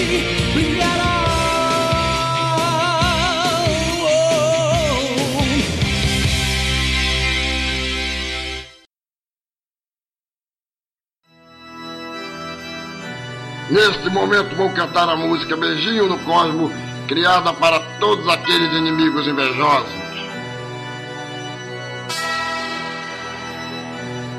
Desejo a todos cavaleiros vida longa, para que eles vejam contra a nossa vitória. Bateu de frente a sua explosão galáctica. Guerra com Hades é desde a era mitológica Acredite Atene, faço ela de escudo. Saga de gêmeos, o meu cosmo é um absurdo. No santuário quase não dá pra te ver. Passou as doze casas e a porrada vai comer.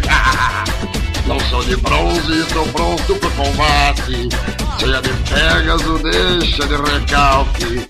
Porque o meu cosmo vai deixar o seu no chão. Pede a sua inveja e vá pra outra dimensão. Beijinho no corno pro espectro passa longe. Beijinho no corno vai para os servos de Poseidon. Beijinho no corno pra Atena e o seu bonde. Beijinho no corno para o mestre ancião.